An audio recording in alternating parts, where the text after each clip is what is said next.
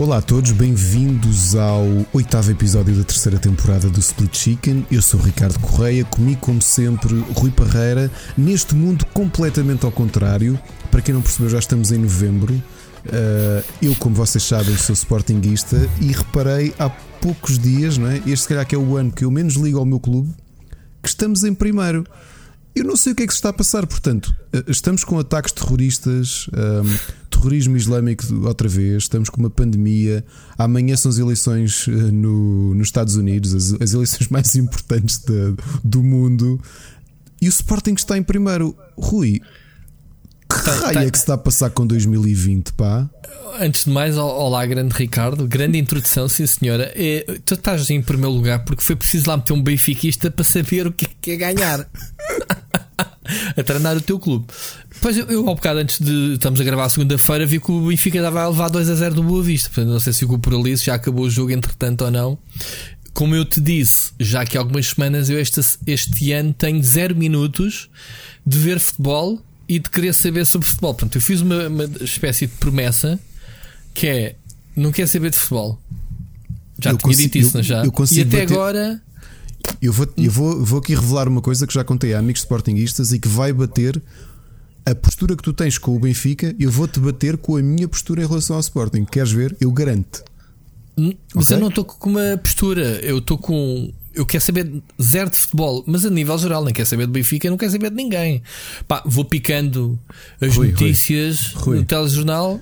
Eu vou-te mostrar como estou pior do que tu, ok? Hum. Há três semanas, um dos meus melhores amigos e que tem, que era a pessoa que tinha lugar ao meu lado no estádio de Alvalade.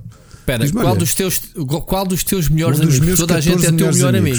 Um dos meus 14 melhores amigos, não é? Eu tenho um ranking pessoal que eu não revelo, que é para vocês não ficarem tristes uns com os outros. É? Certo, certo, certo. Depois vais dizer assim: eu não te vou dizer se ele é mais meu melhor amigo do que tu. Que é para tu, e isso mexe? É, é dinâmico ou é estático? É dinâmico, é dinâmico, claro. claro. Ok, ok. Pronto. É quando tu precisas, é um é mais que o outro. É isso. Não, depende, depende da fase do, da vida. Frederico, se estás a ouvir isto, pá, agora que não estamos tanto, tão presentes, uh, tirando jogar LOL volta e meia, mas já não estamos um ao lado do outro no estádio, se calhar estás a perder ranking para o Rui Parreira, não sei, tenho de avaliar. Bem, voltando, voltando aqui à conversa, eu bato-vos a todos no, no, no, o quanto eu estou a ignorar o futebol e o meu clube. E vou-vos contar uma situação perfeitamente anedótica. Então, este meu amigo envia-me um, envia um, uma mensagem: pá, olha, ganhamos. E eu, ok. E ele mandou-me um link do recorde da bola. Eu abro o link e a imagem de destaque tem o João Mário. O João Mário, que acho que a gente conhece o jogador, né, da seleção portuguesa, uhum. foi uma das maiores vendas do Sporting. Era um jogador que eu adorava. Eu assim, mano, estás estúpido, meu. Mandaste-me um, um jogo antigo. antigo. Mandaste-me um jogo antigo e ele, não, mas porquê? E eu, então a imagem de destaque ainda tem o João Mário. o, João, o, João, Mário está no Sporting. Está no Sporting, voltou. Isso até eu, sei, meu. Eu, hã? Isso até eu sei. O João Mário está no Sporting. E eu, ah. Portanto, esquece, eu estou pior do que tu. Uh, eu não sou supersticioso, eu quero acreditar que o fato de eu estar a ignorar o Sporting é aquilo que lhe está a dar uh, força. Então continua, continua, é né? isso, é vou continuar. Eu não sei se é uma forma de eu me redimir de ter apoiado a candidatura do, do Varandas. Se uhum. calhar é algum tipo de compensação uh, universal. Mas o, o, Var é? o Varandas ainda lá está? O Fernandes está, aparentemente está lá, sim. Nunca e, mais o vi na televisão. O Gael voltou outra vez a serviço por causa do Covid ou não? Agora a falar por, a sério. Por acaso não sei. das últimas notícias que eu vi, não, acho que não, porque ele. Olha que eu acho que não. Porque... Nunca mais vi ele na televisão, porque nem sabia que ele ainda lá estava sequer. Não, não, acho que não, por acaso. Achas que não, que não está lá? Não, acho que não está a serviço, porque eu lembro-me, ah. até porque ele anda a ir, pelo que eu vi, num despique qualquer com o Pinto da Costa, andam a, a fazer bashing ao outro. Na, Outra vez? É, é. Tá, Os miminhos. Hum, Portanto, eu, eu, bato toda a gente. Eu não sabia que o João Mário, que até é dos jogadores que eu mais gostei de ver passar no Sporting, e que há anos que eu dizia para quem me dera que ele voltasse, quem me dera que ele voltasse, voltou e eu não reparei. Portanto, eu ganho. Oh meu Deus. Mas, Até pá, de resto, pá, esta semaninha. Semaninha muito atarefada e já agora só um pequeno update. Uh, o jogo ficou 3-0. Antes de começarmos a gravar estava 2-0 e acabou já e foi 3-0 para o Boa Vista. Nice. Para mim, nem quer nem arrefece, como costuma dizer. Ok. Um, epá, muito atarefado. Não joguei praticamente a nada, não vi praticamente nada. Tenho tido imenso trabalho. Tenho tido imenso trabalho por causa de duas coisas que nós vamos falar aqui. Três coisas, aliás. Uhum. Uh, que, que uma delas já está a decorrer, não é? E do qual tu também fazes, também fazes parte. Uh, e já agora queria só marcar aqui um, um, um ponto especial que é uh, o Rubber fez 9 anos uh, na uhum. passada sexta-feira. Estamos a ter uma série de passatempos. Parabéns. Okay? Uhum. Muito obrigado. Parabéns a ti também, que também fazes parte desta da história do Rubber. Muito bem.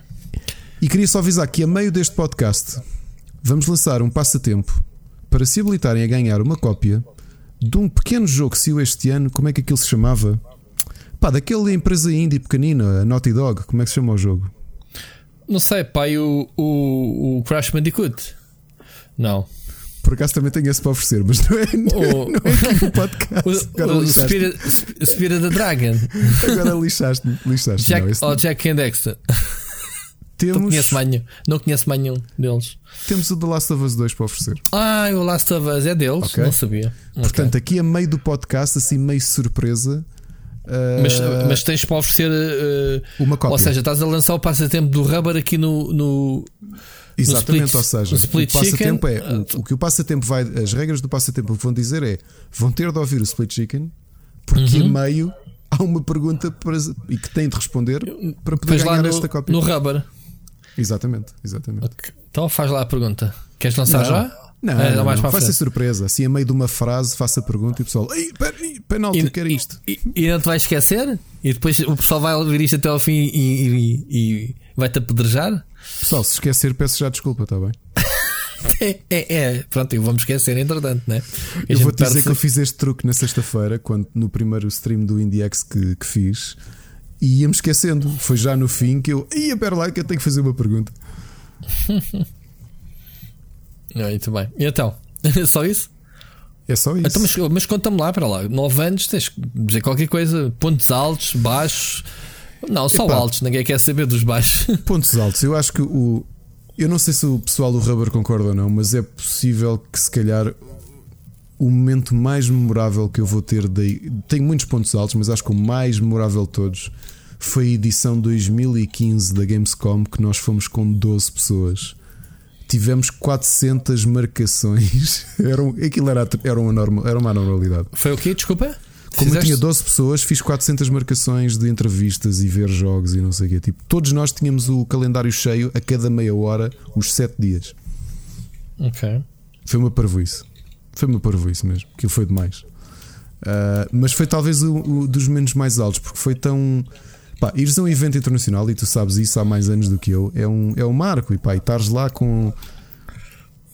Obviamente que a malta sabe que nós somos amigos de, do pessoal das marcas, não é? Não, nós não temos só uma relação profissional. Tu, então, que trabalhaste no caso da Nintendo com o Jorge e com o Gonçalo há mais tempo e com o Nelson, toda a gente sabe que, apesar de estarmos desculpem a expressão, do lado oposto da barricada, não é? Porque nós somos mídia e do outro lado são as marcas.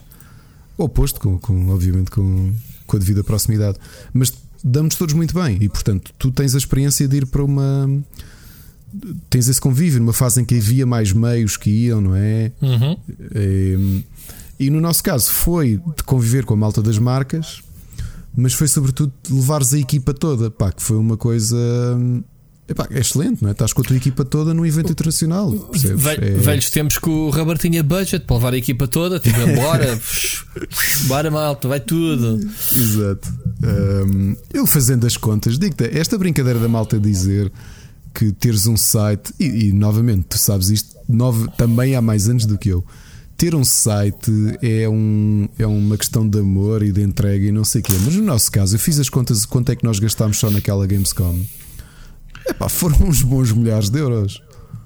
Sim, mas vocês, mas vocês aliaram duas coisas, que era a vossa, o sonho de ir lá e basicamente substituírem-se por umas férias. Vocês não gastaram mais do que dinheiro de umas férias, se calhar mais Sim. caras que o normal, não é? Sim, pá, mas bem me lembro que vocês me contaram na é, altura. É, foi, foi um bocado juntar o útil ao agradável, ou seja, toda a gente queria ir, não é?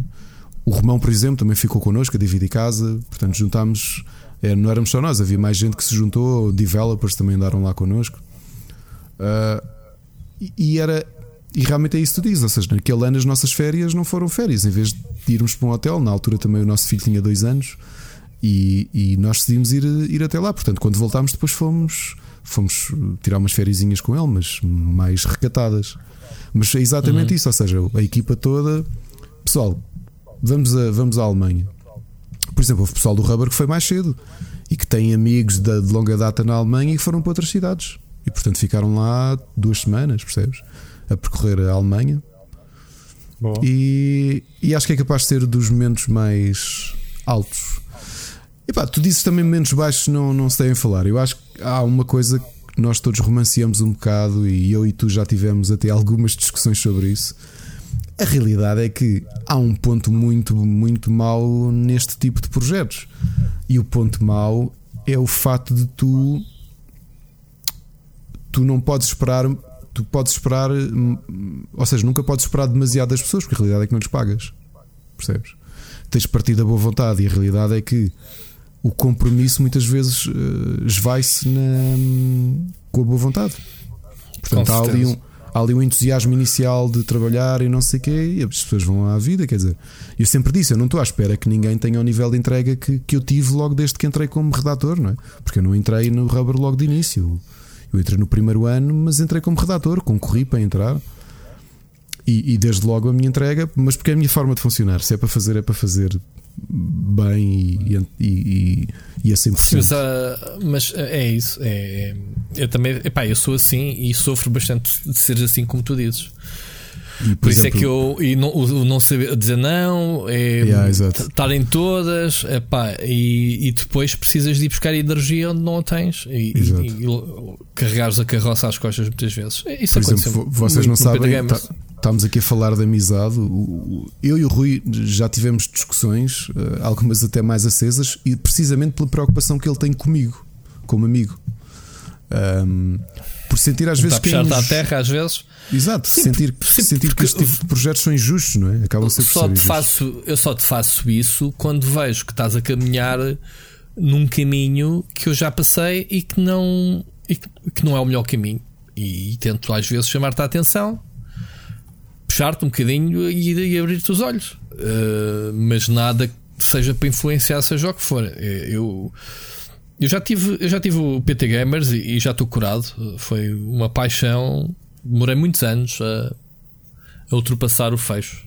Porque pá, imagina o rubber que agora de repente por alguma razão te tiram, não é? A ti, a tua equipa, a nós. Seja grande, seja pequeno. Bem, na altura nós tínhamos um pequeno monstro nas mãos. Eu, pá, claro. nem quero imaginar se não, se não tivéssemos fechado na altura o, onde é que estaríamos hoje percebes? E, e fico triste porque uh, na altura sinto que cometi erros, podia ter feito mais por ter salvo o projeto, digamos assim, ter batido o pé à empresa em questão e dizer: pá, eu fico com isto e, e, e assumir responsabilidades. Só que na altura não, os gajos também foram velhacos comigo, mas foram lições que fui aprendendo. Um, uma das coisas que eu aprendi foi uh, caminhar sozinho é complicado. Uh, mas lá está. Uh, é, não money, não love, como tu dizes. É, é porque tem é um preço muito pesado. Lá. Eu, tu, eu desabafei contigo isto ainda a meio de, desta da pandemia e o ano passado senti isso. O que eu tenho sentido de ano para ano, a somar depois com o trabalho do IndieX e, e dos projetos em que me vou metendo paralelamente, é que eu, eu estou mesmo. Epá, a idade vai avançando, não é? E, e, e, a tua disponibilidade mental e a tua energia também esgotam-se. E eu sinto que, como eu nunca faço pausas do rubber, nunca. Eu estou uhum. de férias e, e, vou. Aproveito menos sozinho e vou escrevendo, percebes? Mesmo se estiver de férias no hotel. O, é o que me está a acontecer com o canal também agora. É? Só que a realidade é que eu cheguei ali a alturas em que, em que pá, precisei mesmo desligar e já me aconteceu. E tem acontecido de ano para ano. Este ano aconteceu-me também. Uhum. Curiosamente, não consegui, só que depois não consigo desligar mesmo. Que é porque como eu não consigo relaxar, uhum. fico a ideia de vou descansar, mas depois não descanso, mas depois continuo a trabalhar naquilo. Estás a perceber? Um... Pá, se, se trabalhares nisso também é terapêutico, portanto, é, é claro, que tu fazes com gosto. Claro Pá, mas, quando as coisas começam a tornar sua obrigação e, e, não estás com disposição, aí começa a haver conflito interno. Claro. Pá, uh, isto às vezes um, acontece, acontece porque eu, eu tenho mil e um projetos, mil e uma coisas que gostava de fazer. No meu caso, vá, no meu projeto mais pessoal, neste momento, que é o canal, não é? O, o split screen. E, e, e, o único inimigo é o tempo. É o tempo, porque aquilo nunca. nunca hum, fazer vídeos é uma coisa que demora, neste caso. Não vou estar aqui a repetir o processo, mas é, é, há mil e uma coisas que podes fazer fixe, mas precisas de investir tempo. E, e, e, eu cheguei a uma conclusão que era: a certas coisas que eu quero fazer só faço se conseguir ajuda, se conseguir uma equipa. E, mas depois penso aquilo que tu disseste: yeah, vais, vais quê? Arranjar um, uma pessoa, por exemplo, que te edite os, os vídeos da maneira, maneira como tu imaginas que queres, mas que tu não consegues fazer, porque há limitações que eu tenho, não é? Há claro. coisas que eu quero fazer que, não, que sei que tecnicamente não consigo. E penso assim: não tenho dinheiro sequer para, para nada, quanto mais para estar a, a pensar se quer pagar alguém para me ajudar a, a editar ou, ou, aquilo que eu tenho planeado. Epá, e então ando nisto. Vai a ideia, como já falei, tenho vontade de fazer um documentário, não tenho coragem. Epá, já há felizmente pessoas que se ofereceram para me ajudar, só que lá está. É, andamos todos sempre numa roda viva, não dá. Ainda hoje de hoje um primo da Mónica que por acaso que me segue há muito tempo deixou um comentário no canal que é, ah, é muito bonito, consolas e não sei o quê, mas a gente quer o próximo documentário, mano. Quando é que fazes? E começou ah. para lá ah. despejar ideias de coisas. E eu assim, pois, são projetos muito bonitos quando estão feitos. O processo é divertido, mas é preciso tempo. E eu não tenho cabeça nem tempo para isso. Muita vontade. Tive, tive aí há poucos meses que comecei mesmo a escrever para um, para um documentário, mas não, não começo a pensar, isto vai dar uma trabalheira do caraças para, para pintares um documentário sem teres acesso às fontes, sem teres acesso a nada, só andas a esgravatar na net, é um trabalho inglório, digamos assim. Mas pronto, estamos aqui com uma conversa assim semi-triste, parece derrotista, mas é ao contrário, atenção, nós estamos a ser mais, mais uh, realista possível, que é porque também há muitos projetos a nascer em Portugal que, pá, que eu gosto de apoiar, gosto de ver a malta a, a, a desenrascar-se. E, e o Rubber é um deles, não é? Ricardo, a gente quer, quer que cresças e espero que a gente continue cá muito tempo a, a assistir e, e a ver as coisas que o Rubber está a fazer. E, e isso leva já, já para o kickoff, já que trouxemos há é, umas semanas, mas. Deixa-me só comentar-te uh, uma coisa, Rui. Um desabafo. Hum. Eu não acredito que cresça. Ou seja, não como mídia, eu acho que os mídia, do ponto de vista de dimensão, estagnaram. Seja, sejam mídia independentes médios como nós, ou sejam um grande como o IGN ou o Eurogamer. Estagnaram. Eu não acho que vá, que haja espaço para conquistar novo público. Sinceramente, não acho. Não acho porque, porque noto, essa, noto essa estagnação de público que o Rubber tem há anos. Portanto, estabilizou por completo. Subiu, subiu, subiu, subiu até o patamar em que está e estabilizou. Ou seja, não acho que haja novos leitores, não há espaço para novos leitores. A questão é que se tu só conquistas novos leitores, também se fores a. Se começares a, a ter ideias diferentes e, e, se não fores mais um copy-paste de todos os outros. E, e o Rubber, por acaso, nesse aspecto, sempre se distinguiu nisso. Nunca fui atrás das tendências, da, da notícia fácil, do, da quantidade. É, é, assim pela, pela diferença que vocês têm feito. Uh, vocês, nós, pronto, contribuo de alguma forma, mas epá, é, eu acho que os sites estão um bocadinho nessa. Quem é que é o primeiro a meter a notícia? E depois esquecem-se nessa notícia, pode surgir uma reportagem fixe ou, ou algo diferente e depois ninguém vai atrás disso porque já está noutra. Olha, no, sem estar a nomear, há, há cerca de 4 anos, precisamente, cerca de 5 anos, precisamente depois dessa Gamescom 2015, ficámos até bastante próximos do, do, do outro mídia português, que entretanto, um, que nessa fase estava com a ideia de mudar de nome. Hum. Eh, o Rubber? Por, não, por cisões, cisões de, de, de editores antes e separaram-se pessoas e tudo isso. E, e, quando uma das pessoas responsáveis conversou comigo sobre isso, eu disse-lhe: pá, aproveita esta altura reinventa-te. Ok? Uhum. Porque eu, eu continuo a ter a plena certeza que um mídia independente, ou seja, um mídia que não é um IGN, um Eurogamer ou tem um Game Reactor, em Portugal, mídia amadores como nós, não tem qualquer retorno de lançar 50 notícias por dia. Eu não acredito, Rui. Não acredito que aquilo. Ou seja, que o trabalho que aquilo dá, porque por muito tu sabes que eu não tenho grande vou usar a palavra respeito, será? Não tenho grande, não, não consigo atribuir valor a esse tipo de, de, produção. Porque eu acho que se tu queres consumir isso, já tens o IGN e o Eurogamer para, para ler. E já leste. E eu acho que é inglório para os nossos colegas de meios amadores e independentes de reproduzirem um modelo de negócio do IGN e do, do Eurogamer quando eles nunca vão conseguir reproduzi-lo. Estás a perceber o que é que eu estou a dizer? É inglório. Não tem pedalada para tal. Uhum. Ganhavas mais, por exemplo, como o Glitch Effect, que continuo a dizer que dos, dos meios novos acho que é aquele que eu, que eu, que eu gosto, porque eles querem, o conteúdo que têm é um conteúdo que só podes ler ali, portanto são artigos deles e, e, e, acho que essa é a parte importante. E nessa altura, quando esse mídia que mudou de nome, e entretanto mudou mais uma vez de nome há poucos meses, eu disse-lhes: pá, se vocês vão mudar de nome, de site, de tudo, reinventem-se. O que é que vocês têm que mais ninguém tem? Posicionem-se de uma maneira que as pessoas vos queiram ler. Mas isso não, não foi um, isso não foi um site que há pouco tempo se transformou todo para, para ser PlayStation only? Para. Sim para, para ver se saca uma PlayStation. Sim, é Há pessoal que faz isso. É pá, yeah, pronto. Então, sei é lá com eles. Epá, mas sim, mas está, pediram uma opinião e eu, eu disse: epá, eu acho que era a altura perfeita para se reinventarem. Mudem. Não vale a pena, eu acho que não há espaço. É inglório. Tu teres um site amador e publicares 40 cópias do IGN por dia é um desperdício. Primeiro, eu não acredito que aquilo dê, dê views por duas razões. A primeira é que tu já leste, normalmente no lead, tens a notícia toda. Ninguém vai clicar. Segundo, se querem ler aquilo, provavelmente já leram ou no IGN Internacional ou no IGN Português. Não é? Tu, tu, falaste no, tu falaste no glitch e sabes qual é a escola deles, todos, né? Sei qual é que é a escola deles, que sei, sim senhor.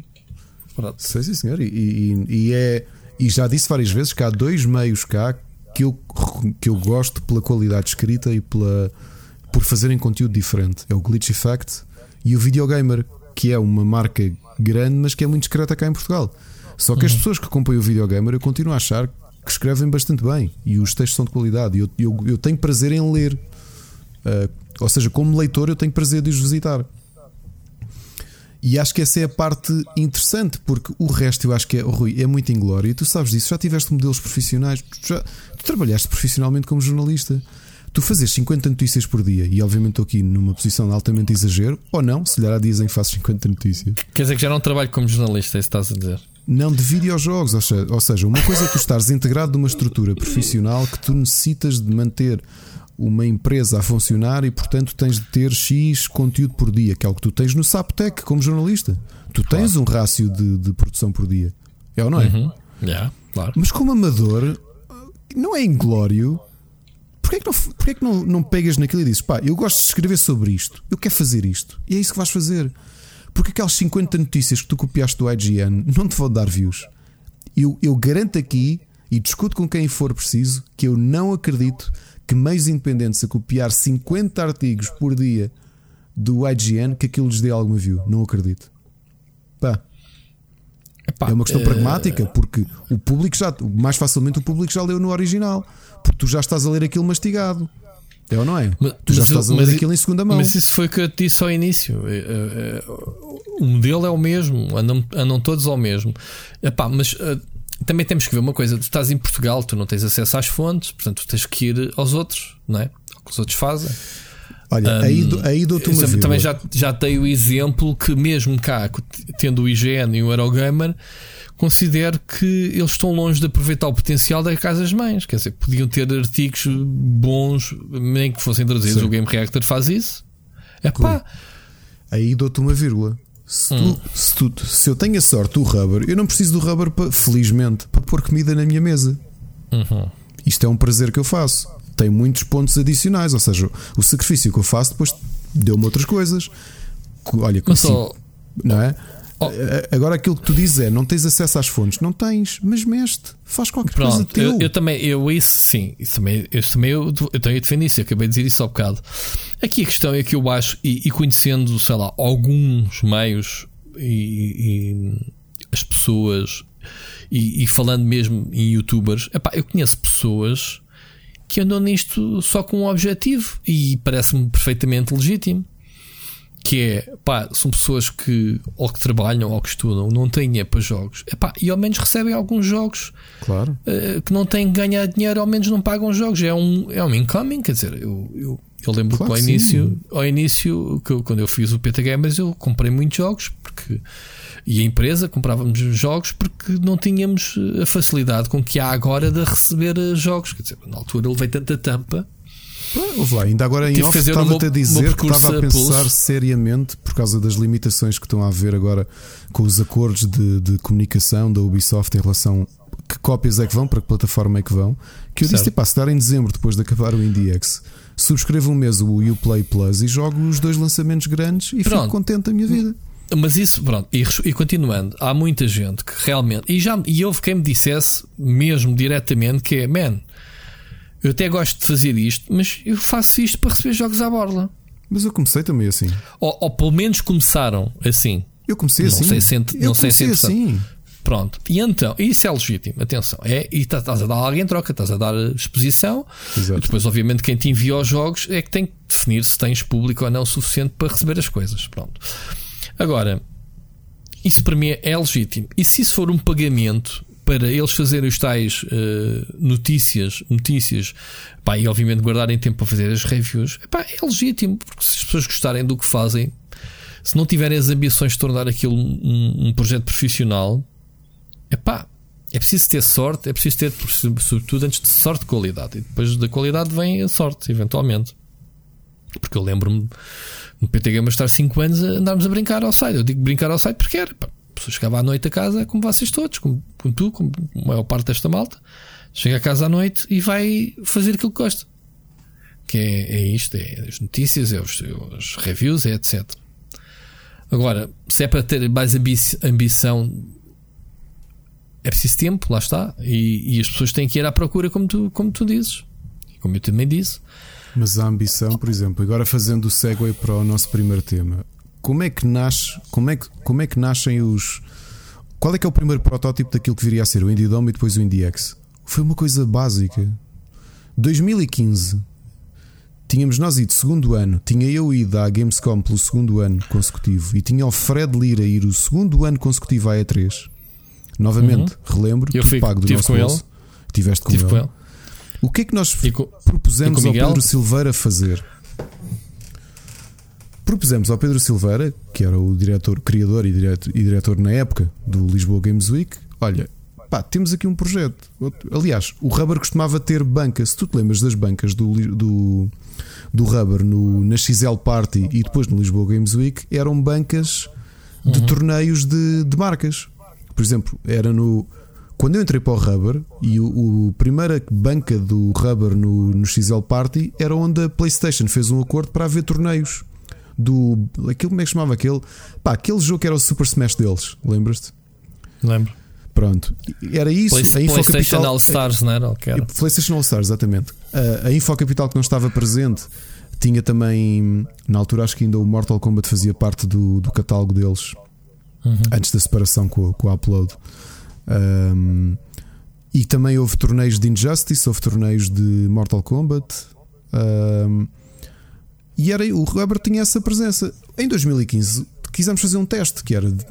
E, e, e dissemos isso ao Pedro Silveira: epá, então, se nós pegarmos no stand do Rubber e em vez disto ser apenas um stand de um, de um meio e onde faz torneios em, em parceria com as marcas grandes, e se for ao contrário, e se nós criarmos aqui uma espécie de pequena mostra do que é que nós jogamos melhor de indies uh, na Gamescom e na E3. E fizemos esse teste, pá, e correu muito bem. E a seguir, no ano, no ano seguinte, já fomos mais ambiciosos. Quisemos fazer o Indie Dome e depois o Indie Dome passou a IndieX, né? como, como tu sabes. E, mas isso foi. Tudo isto vem do rubber. Tudo isto vem do rubber, certo. tudo isto vem da entrega que nós. O que é que nós quisemos fazer, o que é que nós quisemos trazer. Esse é o nosso posicionamento. Não há ninguém que vá ao rubber a pensar vou ler notícias sobre AAAs. Eu, eu já. Não, não, não vais, não vais ler. Se lá vais ler sobre indie, tu nunca ouviste falar. E vais ler reviews, obviamente, não é? E então tu uhum. também tens contribuído imenso, especialmente para, para. Não só. Olha, eu estou a dizer que esse AAA, mas já, já escreveste montes de reviews de indies no Rubber, não é? Uh, eu acho que esse posicionamento que é interessante, até porque eu acho que isso valoriza o, o, o meio jornalístico como um todo, estás a perceber? Uh, se calhar porque é que não havia. Não, não, não me choca. O F Nintendo acabou, como nós sabemos pelas razões que foram. Eu acho que tinha toda a validade teres um meio português, amador ou não, completamente dedicado à Nintendo. Porquê? Porque tu estás a abrir o espectro, não é? Não é, não é ter só cópias da IGN, porque cópias da IGN não precisas, já tens o IGN, não é? Tens coisas únicas. O F Nintendo era único, não é?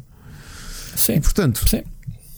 Realmente é isso. Obviamente, não estou à espera que as ambições das pessoas dependem. Não estou só a dizer a ambição de tornar o meio profissional, estou a dizer as ambições até pessoais. O que é que as pessoas que estão no meio gostariam de vir a trabalhar, não é? E tu sabes que um monte de gente do Rubber, entretanto, eh, por mérito, obviamente, que foram, foram sendo integradas no, no mercado de videojogos, como developers, alguns como PRs, não é?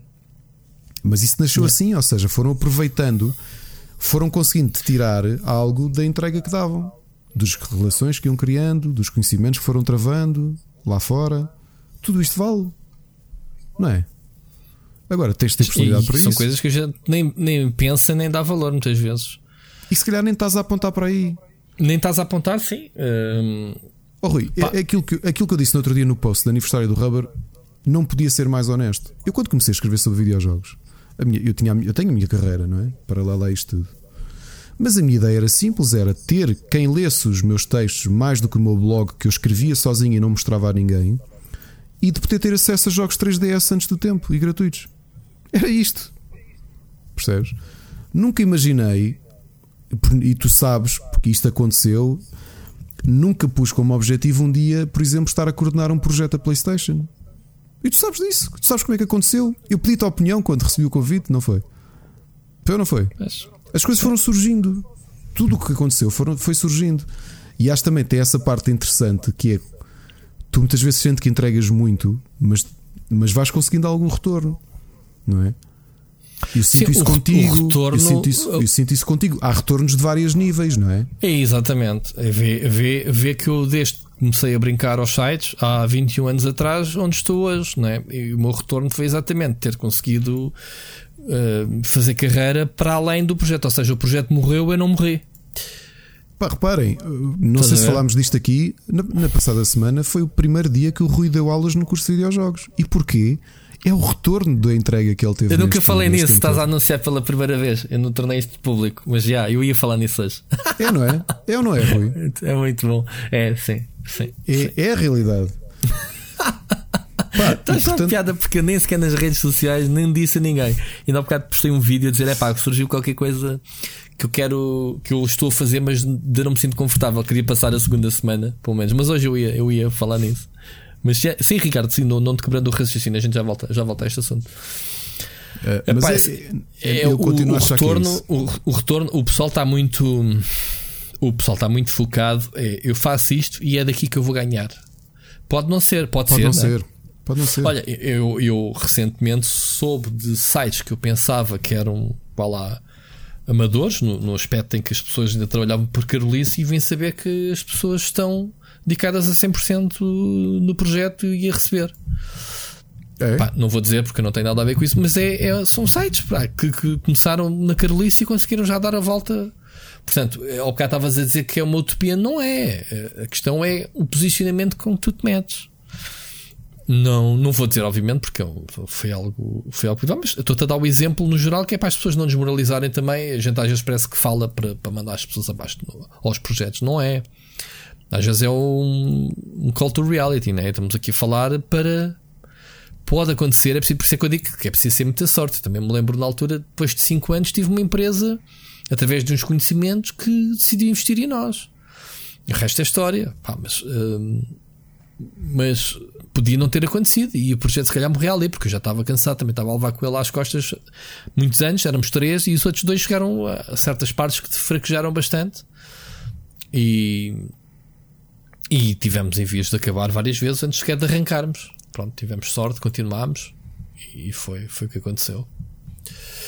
Mas é, Ricardo, é. hum, o retorno, às vezes, e, e tu és um bom exemplo disso, e eu, eu também se calhar sou, mas um bom, um bom retorno é exatamente tudo agora o que tu fazes e o teu telefone não para, né? a tua agenda não, não, não para, que o rubber acaba por ser um catalisador de boas é. energias, de boas coisas a acontecer em torno de, de ti, de vocês. Né? E eu tá acho que a parte mais interessante é que as coisas foram surgindo e vão surgindo, e quem sabe o que é que pode estar aí na calha também claro, uh, claro. é que não foi com, ou seja, não foi com aquela ganância de é isto, ou seja, as coisas surgem por, eh, de forma orgânica e, e natural. E, e é esse reconhecimento que, que pá, que eu acho quando as coisas são assim, vale, vale mesmo a pena. Sabes que eu já cheguei à conclusão que não existem projetos grandes ou pequenos e, e que já, já me ensinaram que, que, não se pode olhar para as coisas pelo seu tamanho. Ok? Pá, e, e, nisto vimos agora com a, com a, situação das consolas, quem recebeu, quem não recebeu, grandes, pequenos, epá, estás a ver? Um, não quer, nem sequer quer puxar esse assunto, que não é o que interessa, mas o que eu quero dizer é que às vezes há pessoas a observar o trabalho. Exato. Não é a quantidade, mas as pessoas certas. E eu digo isto sempre às é pessoas: isso. que é, é isso. Epá, tu podes ter um dia, sei lá, mil pessoas a verem, seja o que for que estiveres a fazer, uma live, um vídeo ou não sei o quê. No dia seguinte tens 10 pessoas e se calhar dessas 10 pessoas está lá aquela pessoa que te vai uhum. abrir horizontes de alguma forma. E eu acho que isso já me aconteceu e, e já vi acontecer noutras situações. Uh, que é um, é um bocadinho ter sorte, estar no momento, estar lá. Pá, e, e, e posso dizer, não querendo falar pelos outros, lembro-me perfeitamente. Não sei se o Ricardo Esteves já tornou público ou não, mas pelo que eu me lembro, uh, isto acho que não é evadir a privacidade dele, lembro-me que ele recebeu o convite ir para o Game Reactor, não foi do nada, foi numa viagem de trabalho que ele teve que conheceu pessoas, um grupo de jornalistas do Game Reactor que uhum. em conversa criou ali uma bola de neve que depois surgiu o contacto e o convite para, para virem para Portugal. Estás a ver?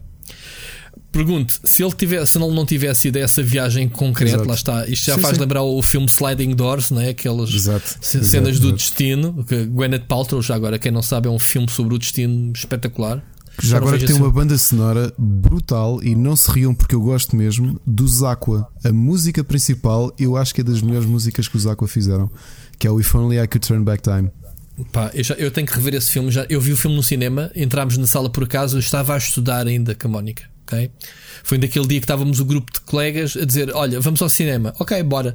Ver o quê? Pá, não sei, olha este, vamos. E fomos. Epá, e foi um filme com uma mensagem brutal, nunca esqueci. Nem, se calhar nem preciso ver o filme outra vez, porque a mensagem apanhei-a, mas pronto, tenho que renovar. Mas esse filme me ensina muito o que é o destino, o que é que acontece se apanhas ou não aquele comboio.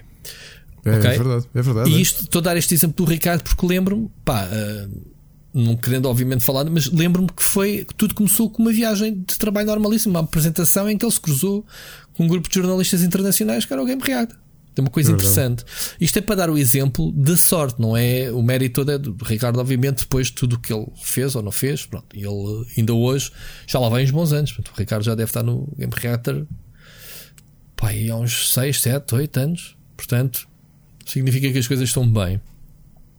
Um, as pessoas às vezes têm é que, quando, quando veem as oportunidades, também têm capacidade de as agarrar. Porque muitas vezes, pá, nós todos estamos constantemente. Uh, existem coisas a acontecer que muitas vezes por receios ou por medos que não as abraçamos. E eu continuo a ter, apesar de ter alguma experiência e, e ter já uma idade pronto, eh, sou bastante adulto nisto, uh, continuo a ter aqueles medos, aquela adrenalina, aquele, aquele nervoso miudinho quando saímos da nossa zona de conforto, não é? Não sei se isto acontece. Então não. Ricardo, então eu, uh, eu sou hipercontrolador. Pronto, e então, a propósito daquilo que falaste há bocado, do convite que me surgiu então para dar. Uh, para dar na, na Oda Carme, quem mais do que o nosso queríssimo amigo Miguel, está sempre a falar nele, Miguel Nogueira, que me disse: Olha, Rui, há aqui um módulo que a gente dá todos os anos e sou eu que dou, mas este ano tenho conflito de agenda não posso. Portanto, é a ti que eu te quero convidar para dar. E eu disse logo, tu tens parvo, tens, mal... tens maluco, meu, eu nunca dei aulas na vida, man, eu não sei dar aulas. E ele assim, isso foi o que toda a gente disse. Primeira vez que foi dar. Portanto, não sei o que é que me estás a dizer de novo. Eu disse, pá, não sei, man, eu não sei lá. O tema é história sobre videojogos e tu és das pessoas que eu conheço que mais. Uh, mais uh, sabe sobre o tema. Portanto, se mesmo porque, estás a calçar não. os sapatos por onde já passou também outro grande amigo teu. O Jorge Vieira, e ele falou-me logo do Jorge Vieira. Pá, o Jorge Vieira foi ele que abriu esta disciplina. Eu lembro-me porque ele estava na Smash comigo. E lembro-me do Jorge ter, ter realmente feito isto. Ainda nem sequer falei com o Jorge sobre isto. Ela nem sequer, eu não falei com ninguém. Falei contigo, obviamente, para te pedir a opinião, porque porque o Miguel, antes de me convencer, foi falar contigo para tu me chateares a cabeça. Portanto, há aí um, houve um complô, não é, Ricardo? Uh, tipo, man, vá lá dizer ao Parreira que o gajo é parvo se não aceitar, porque eu tive aí uns tempos, quase semanas, a pensar: é pá, mas estou-me a meter num, num filme, uma responsabilidade de estar a. seja qual for o assunto. Eu pensei, há tanta guru aí de, de, que sabe sobre isto. eu pensei, porque eu. Pronto. Um, e aceitei, pronto, aceitei. A semana passada dei a primeira aula pá, e foi uma das experiências mais fixas que eu tive na minha vida. Eu não sei se fiz alguma coisa de jeito. Eu espero que o, que o Miguel receba feedback dos próprios alunos e de mim. Ele a mim, é bem, Miguel, correu bem. E ele, ok, não ligou mais nenhuma sacana. Um grande abraço, Miguel, estás a, se estiveres a ouvir. E pronto, esta semana vou ter a minha segunda aula. Não sei se estou mais menos nervoso, estou mais calmo, porque preparei. No fim de semana foi uma das coisas que tive a fazer, preparar a aula. Tenho a segunda aula, tudo o que quero, que quero passar, eh, tudo organizado. Portanto, já que durante a semana. Já que durante a semana vamos ter outras coisas para fazer. Ah, ah, antes de mais, estamos a 40 minutos de podcast. Malta, este é de propósito hoje, porque realmente hoje não tínhamos grandes temas, íamos fazer uma coisa curta, mas estou a ver que esta conversa off vai nos ocupar quase o tempo todo. E, e acho que, a meu ver, Ricardo, está a ser mais fixe do que, sei lá, já Nem sequer tínhamos nada, nada planeada okay. disto. Não, vamos já falar dos temas, mas vamos passar por breve. Acho mais interessante isto. É, pronto, isto também porque esta semana, e, e, isto eu disse até hoje num vídeo que publiquei hoje, que, de coisas que iam acontecer. Uh, vamos ter o IndieX, ou estamos a ter já há uma semana, né? Há uma semana é, e meia. Começou sexta-feira. Um, começou quinta, desculpa, quarta-feira. Quarta, ah, como, é que tem, como é que tem corrido? Vamos, uh, vamos aqui fazer um pouco de situação. O que é, é que as pessoas é, podem ver? Eu Onde, acho que está como... É, está a ser uma edição interessante. Um, é uma, uma edição totalmente digital. Antes de mais, porque eu sei que eles ouvem, tenho que dar um. tirar o meu chapéu, porque grande parte do ônus da organização deste ano passou pelo João Correia, pelo João Machado e o Nuno Marques. Foi assim uhum. um teste de fogo. Já era, se isto fosse presencial, eram eles que estavam a organizar, porque eu aos poucos estou a tentar uh, abrir o espaço para, para passar a pasta. Estás só a tentar ser chefe. Não, estou a tentar mesmo. Não, porque depois acabo também ter, ter muita coisa para fazer. Não, mas, mas ser só chefe é fixe. A ideia, Organizar a, as tropas. A, a, ideia era começar a dar-lhes, a passar-lhes o Indiex para as, para as mãos. Uhum. Pá, porque temos de ser realistas, as coisas vão evoluindo e o tempo não dá para tudo. E acho que é mais fácil. Eles não só têm talento, como têm qualidade, como têm profissionalismo para seguir com o projeto. E, e repara, é um ano em que dois dos fundadores originais já não estão presentes, não é? Eh, que é o Ricardo Mota e o Johnny Rodrigues. Não porque nos tenhamos, chateado de todo, é porque o tempo assim, as, as carreiras perseguiram em, em direções diferentes. E eu também estou a preparar-me para isso. Em relação ao IndieX, esta edição é realmente muito diferente, é completamente digital. Uh, há um aspecto que nós sempre sonhámos em concretizar e que vai e que, e que vai funcionar este ano e eu fico muito feliz. Uh, estou a falar da zona de B2B, ou seja, de business to business. Não vai ser só mostra, uh, vão estar cá também 12 publishers, a maior parte deles muito conhecidos, que vão ter reuniões privadas com os nossos finalistas para fazer negócio. E quando eu falo de, de publishers, estou a falar de marcas como a Humble Games, a Super.com, a Tiny Build, a Thunderful, a P-Cube, a Good Shepherd, portanto, marcas que têm um catálogo de jogos um, com muito sucesso e que ficaram muito interessadas em participar com o, com o IndieX para fazer negócio, para ver o que é que nós temos cá de bom e, e ver se, se, se, há possibilidades aqui de, de negociação. Obviamente que mais uma vez o IndieX vai contar também com a presença dos PlayStation Talents, como, como acontece já há 4 anos presencialmente. Este ano, mais uma vez, vamos estar juntos. E, e qual é que é a diferença deste ano para os outros? É que uh, somos. Cansas-te cansas menos? Temos que Epá, andar. Não, sim, não, não tenho que passar uma madrugada a montar isto, mas este ano por acaso também já não passaria. Uh, mas não é por ser chefe, é porque já tinha feito ali um acordo com a M2Tech e a coisa ia ser diferente este ano. Uh, mas este ano vamos ter quatro pessoas a fazer streams diários. Aliás, ainda há bocadinho o Nuno esteve a fazer dois streams. Hoje que vocês nos estão a ouvir, o Rui Parreira vai estar na sua estreia como a, a fazer o acompanhamento do IndieX. E, e, uma coisa interessante é estarmos a, a, jogar o jogo, os finalistas, os 40 finalistas que há este ano. Não há prémio monetário, há só mesmo um showcase. E, mas estamos com os developers a jogar e portanto tem sido interessante. Sexta-feira foi o meu prim... até hoje foi o meu primeiro. Amanhã tam... hoje terça-feira também mostrei. Portanto eu e o Parreira no dia que vocês estão a ouvir este podcast estamos uh, à noite a fazer. Um... Tu, tu, és antes de, tu é que horas? Eu, eu faço das 7 e vou fazer das 8 às 9. Vou ah, jogar okay. o Hyper Parasite. Aquele jogo. Hum, aquele twin stick shooter em que tu és um verme que tens de, tens de entrar nos corpos de, de pessoas. Então, este é o teu jogo. exato. Biografia, exato, és um é verbo. Biografia, exato, exato. o, o, meu é o Detective Philadelphia, também já agora fica já aqui.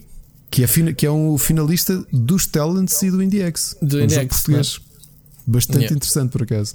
E então, essa é uma das grandes diferenças. Portanto, o calendário, isto em vez de serem quatro dias muito intensos, o calendário do IndieX, como podem ver no site indiex.pt, está espalhado uh, desde dia 28 de outubro.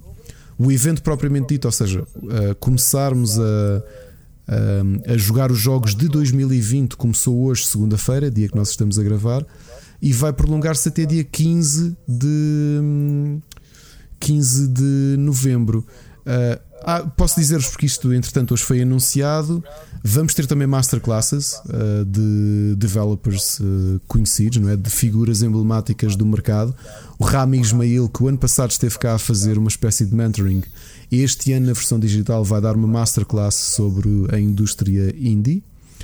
E, e vamos ter a Gwen da Super.com com uma masterclass brutal a ensinar como é que tu fazes pitch do teu projeto a empresas ou investidores. Pá, uma coisa interessantíssima, portanto, vês malta de, de calibre internacional aqui a participar. E eu acho que está a ser uma experiência interessante. Para mim, a maior conquista, e dou uh, completamente os, os, parabéns aos meus queridos colegas que foram eles que, que montaram isto tudo, é especialmente a componente de business to business. Ou seja, demos esse salto ao IndieX que sempre quisemos dar. Pá, é isso, tu estás a ver um evento português, só que a realidade Mas é que nós nunca quisemos coisa, olhar é... para o é- IndieX como evento português, não é? É, é a estreia, não é? É do business to business este ano. É, é a estreia. O, o, ano passado, aliás, nós sempre tivemos aqui algumas tentativas, ok? Mas, mas uh... achas que foi por causa disto do, do Covid e, e por causa de ser por teleconferência? Uh, tornou mais hum, fácil?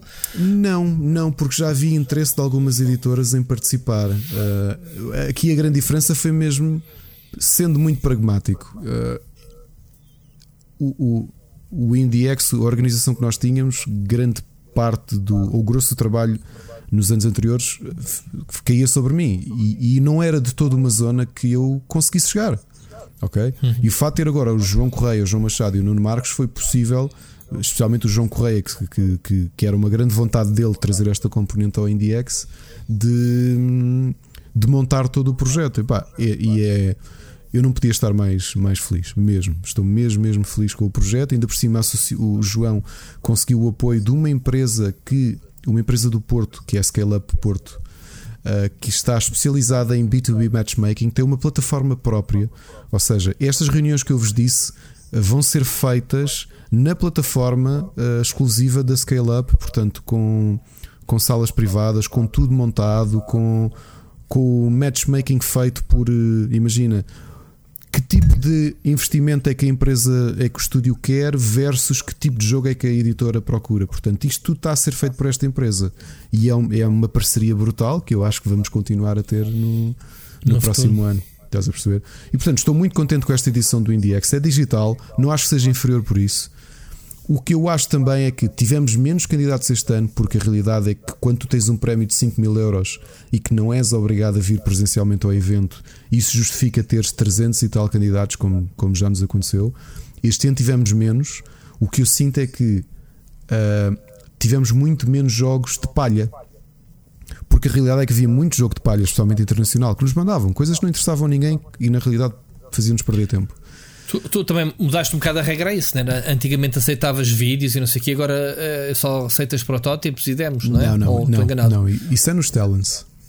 Ah, é já lá vamos. Okay. No IndieX sempre foi obrigatório ter build jogável. Ok, estou a confundir as regras, está bem, está bem. A diferença que nós implementámos este ano e que é possível que se mantenha é que tu repara, até hoje o IndieX tinha uma regra fixa. Nós tínhamos 25 slots para internacionais e 25 slots para nacionais. Uhum. O que fizemos neste IndieX digital, um teste, foi o João Machado, quando montou o Excel para análises, retirou qualquer informação da origem do jogo. Certo, misturou Ou seja, tudo. nós olhamos para os jogos pela qualidade que eles tinham. Ok. Ou seja, não estavas a dar como garantido slots para portugueses, por Exatamente. portugueses. Exatamente. Certo. Ou seja, o que quer dizer que os jogos portugueses que aqui estão é porque a qualidade está. E, e há, há, muita coisa de Indonésia, como o ano passado, ou nem por isso? Este ano não concorreram, curiosamente, não concorreram. Ninguém da Indonésia Tá não bem. concorreram, até porque eu, tenho acompanhado o trabalho deles e este é o ano em que eles uh, lançaram é, praticamente tudo o que. Hum, este, este, ano não havia refugiados para, para vir para cá, como o ano passado. que eles usaram o INIX. Coitados, estou a brincar. Piada mal. Piada má, mas pronto. Peço um, mas tem essa componente interessante. Os PlayStation Talents realmente anunciámos é, no final da semana passada também os finalistas. Temos 10 finalistas. Houve realmente essa diferença que, que que tu referiste. Foi a primeira edição, um, e aliás, nisso o concurso português é um bocadinho diferente do concurso espanhol, porque a partir desta edição, um, tu para concorrer tens de ter uma build jogável, e isso, quer queiramos, quer não, é uma autotriagem do próprio concurso. Então não é? Fogo. E, eu, e o é que eu senti, e tu já vi, aliás, antes de dizer a minha opinião, gostava de te perguntar: tu já viste o anúncio dos PlayStation Talents? Sim. O que é que achaste da qualidade geral dos finalistas? Há lá alguns jogos uh, brutais mesmo. Brutais.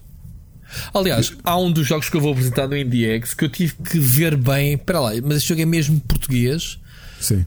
Que é o Project Heaven. Exatamente. Que eu não mas joguei, é, atenção, já o tenho instalado, está no Steam, é- acho que é Esse não é finalista dos Talents. Não, é do IndieX. Ok. Do, eu estou falando no geral nos jogos, okay. neste caso os portugueses. Estou, estou a fazer comparação, porque no Talents uh, são portugueses também, não é? Mas sim, é, é, obriga muito mais a, a malta a, a, polir as pequenas demos, ou seja, façam coisas com menos scope, mas é pá, com mais focados com mais qualidade para poderem concorrer, não é?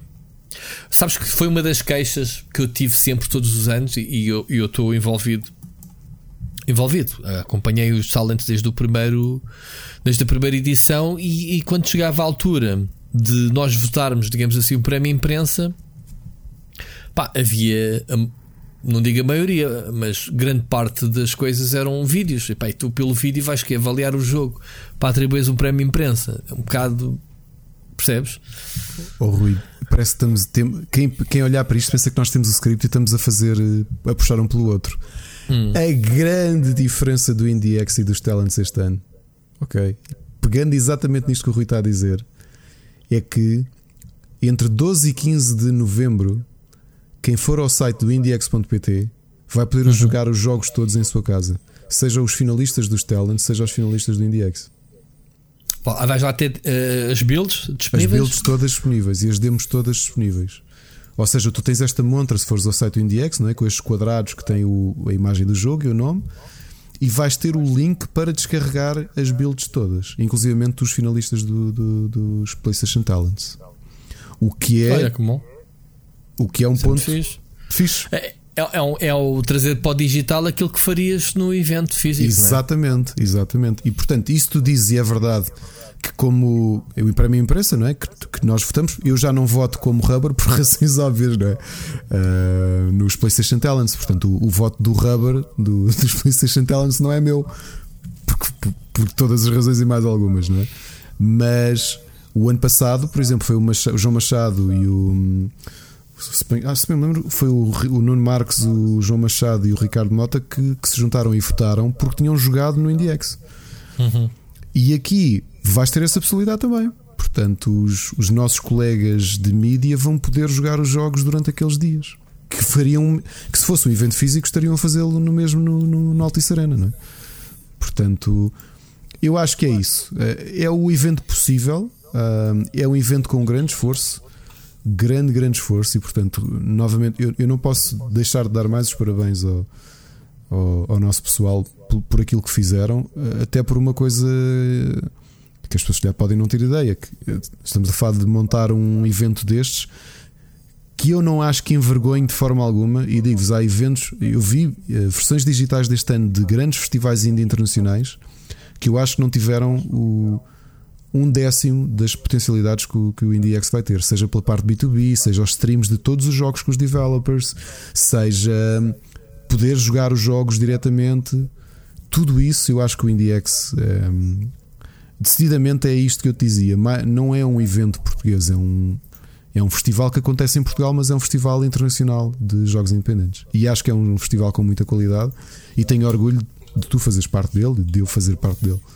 E portanto. Hum, espero também que quem nos ouve que, que, que, que, possa usufruir e que, e que vão ver e que vão e que joguem os jogos porque há ali muita coisa boa, muita nos dois nos dois projetos, tanto IndieX como PS Talents, há muitos jogos muito muito interessantes e, e lá está aquilo que fariam no Altice Arena, que era jogar um a um, podem fazê-lo no conforto da vossa casa. Muito bem, muito bem. E, e te fazer uma pergunta que agora, para não te cobrar o raciocínio, uh, ah, era, era perguntar a qualidade de. É, é, é possível dizer que já temos uh, malta a fazer coisas mesmo a sério nisto? E coisas que pessoal que a gente não conhece nenhum lado que foram surgindo agora, ou há muito repetente que notes que estúdios que já participaram não. anteriormente e estão de regresso com novos projetos. O que não, era bom eu, também. Eu disse isso no modo PlayStation que é, que é uma surpresa ver o projeto, depois é engraçado, especialmente como é o meu caso que estou, estou por trás dos dois, não é? Dos dois eventos, dois projetos, consigo analisar, consigo ter uma perspectiva se os estúdios concorrem um são os mesmos que concorrem outro. E, e, não é assim tão. Não é assim tão, tão claro. O que, o que quer dizer uma coisa: que há muito mais jogos a serem feitos em Portugal do que nós temos conhecimento. Estás a perceber? Sim, mas não notas que há. Há, não, há muito estúdio que eu nunca ouvi falar e de repente aparece aqui com o jogo e tu ficas tipo. Mas, okay. mas e, ao, e ao contrário, pessoal que já, que já fez e está a repetir significa que, se, que já acabou um projeto, já está no outro e, e que se mantém? Não, menos, isso muito menos. Ah, é? Notas que há mais sangue ah, novo? Há mais sangue novo. Uh, gostava de ver essa repetição. Quer dizer que os estúdios estão a ter. Se foram mantendo, não é? Se foram mantendo e, e, que vão tendo sucesso e que se vão se tornando autossustentáveis. Quando tu uhum. começares a ter repetentes, quer dizer que os estúdios estão a conseguir chegar a, a ser autossustentável. Porque se não é aquelas coisas, tu lembras-te ao longo dos últimos 10 anos quantos projetos indies portugueses é que tu achaste piada e de repente deixaste de falar deles. Tiveste-os em Lisboa Games Week ou até no, no MOSH, XL Games World, e depois deixaste ali falar sobre eles, não foi? Sim, exato. Mas isso, isso, isso é por isso é que eu estava a perguntar. A minha pergunta era exatamente essa: era ver se os estúdios não mandam um one shot, experimentaram e foram à vida deles. Aliás, lembro-me, por exemplo, há muitos estúdios que lançam jogos e depois ganham esses jogos acabam por, por ganhar currículo, né? E as pessoas uh, vão para trabalhar para estúdios, se calhar lá fora. Estou-me a lembrar do Grid Gigantes, por exemplo, lançaram um jogo e depois o estúdio acabou, né? Sim. E, que, e cada um foi. O Miguel, não é? Foi para, para a Inglaterra trabalhar. É, é, curioso Miguel, estás a é? dizer, é o Miguel Rafael, sim. É curioso sim. estás a dizer isso porque ainda agora está a ver uma pessoa que foi finalista em duas, foi finalista dos Talents, foi finalista do IndieX em dois anos não subsequentes uhum. e que acabei de ver no Facebook que, que está agora a trabalhar na, na Saber, portanto, mesmo internamente que, que, se vão juntando às empresas maiores, à Saber uhum. Porto. E portanto sim, sim, sim. é possível que isso aconteça, ou seja, que estes projetos sejam um, um ganhar de experiência e ganhar de currículo, não é? Porque também as oportunidades em Portugal para ganhar currículo não são muitas. Epá, é Pois, uh, mesmo, mesmo assim, mesmo tu de candidatos lá fora, tenhas um joguito ou não, uh, quando eu digo joguito, projetos, uh, no teu currículo eles pedem. Portanto, se tu tiveres, claro. não interessa se os fizeste em Portugal, se fizeste na Espanha ou na Inglaterra, interessa é que tenhas feito e que tenhas experiência naquilo que estás a fazer. E olha, foi uma das coisas que me cabe a mim no, no módulo que eu estou a dar, que já agora é história de videojogos Nesta primeira aula serviu mesmo para puxar o pessoal à terra que o pessoal quer fazer logo uns AAAs e pensar, man, vocês querem fazer um AAA, está aqui os créditos do Last of Us 2 e escolham 10 minutos de crédito, escolham o vosso lugar. Portanto, mas para entrarem aqui, primeiro vocês têm que fazer o vosso joguinho. E depois falei-lhes do IndieX e do PlayStation Talents, as oportunidades que já existem em Portugal, que não existiam há uns anos, é verdade. de eles poderem, percebes?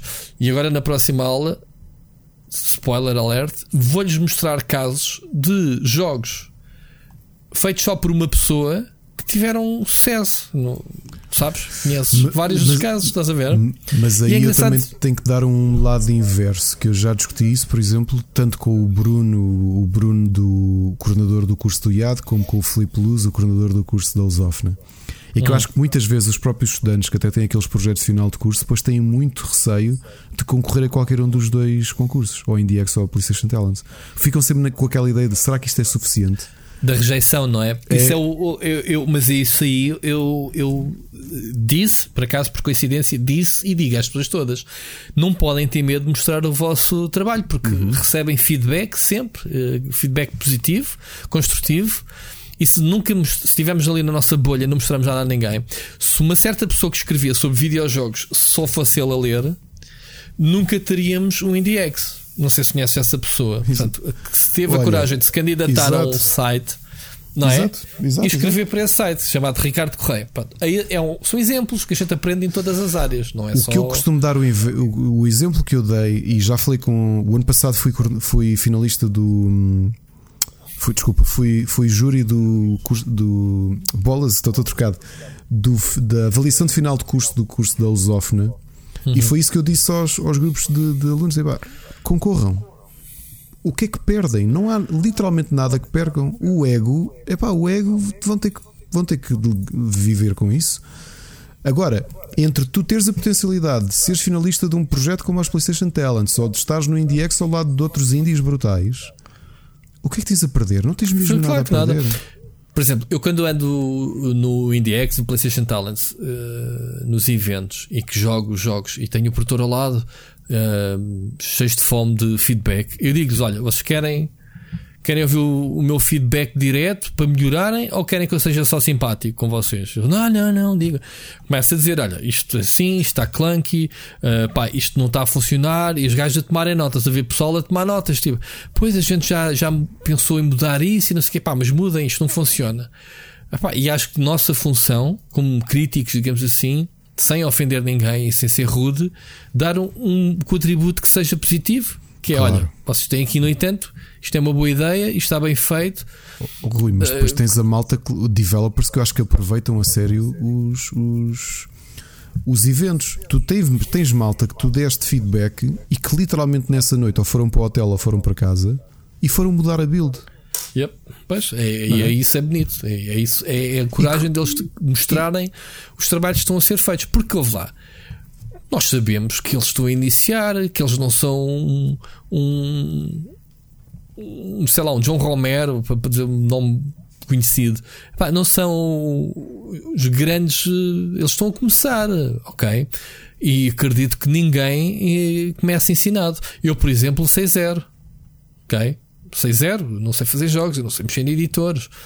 Agora, se as pessoas não mexerem, ok? Se as pessoas não mexerem nas coisas, não, não fizerem protótipos, não mostrarem as suas ideias, pá, nunca vão saber se realmente vão fazer alguma coisa ou não que vai mudar claro.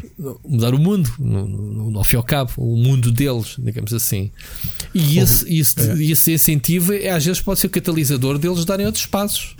Eu, eu, dou sempre eu dou sempre o mesmo exemplo. Não me lembro se já falei nisso aqui ou não, mas não há conferência que, que alguém pergunta: Ah, mas o meu jogo eu só estou a fazer com duas pessoas. O exemplo mais paradigmático foi precisamente a conversa do Colin Johansson no ano em que lançou o Guild Wars 2, em 2013, acho eu, se a memória. 2013, sim. Em que se a memória não me falha, em que o Guild Wars 2 realmente foi um marco nos MMORPGs, foi nomeado praticamente por todos como Game of the Year e estava a concorrer para Game of the Year com um jogo chamado FTL.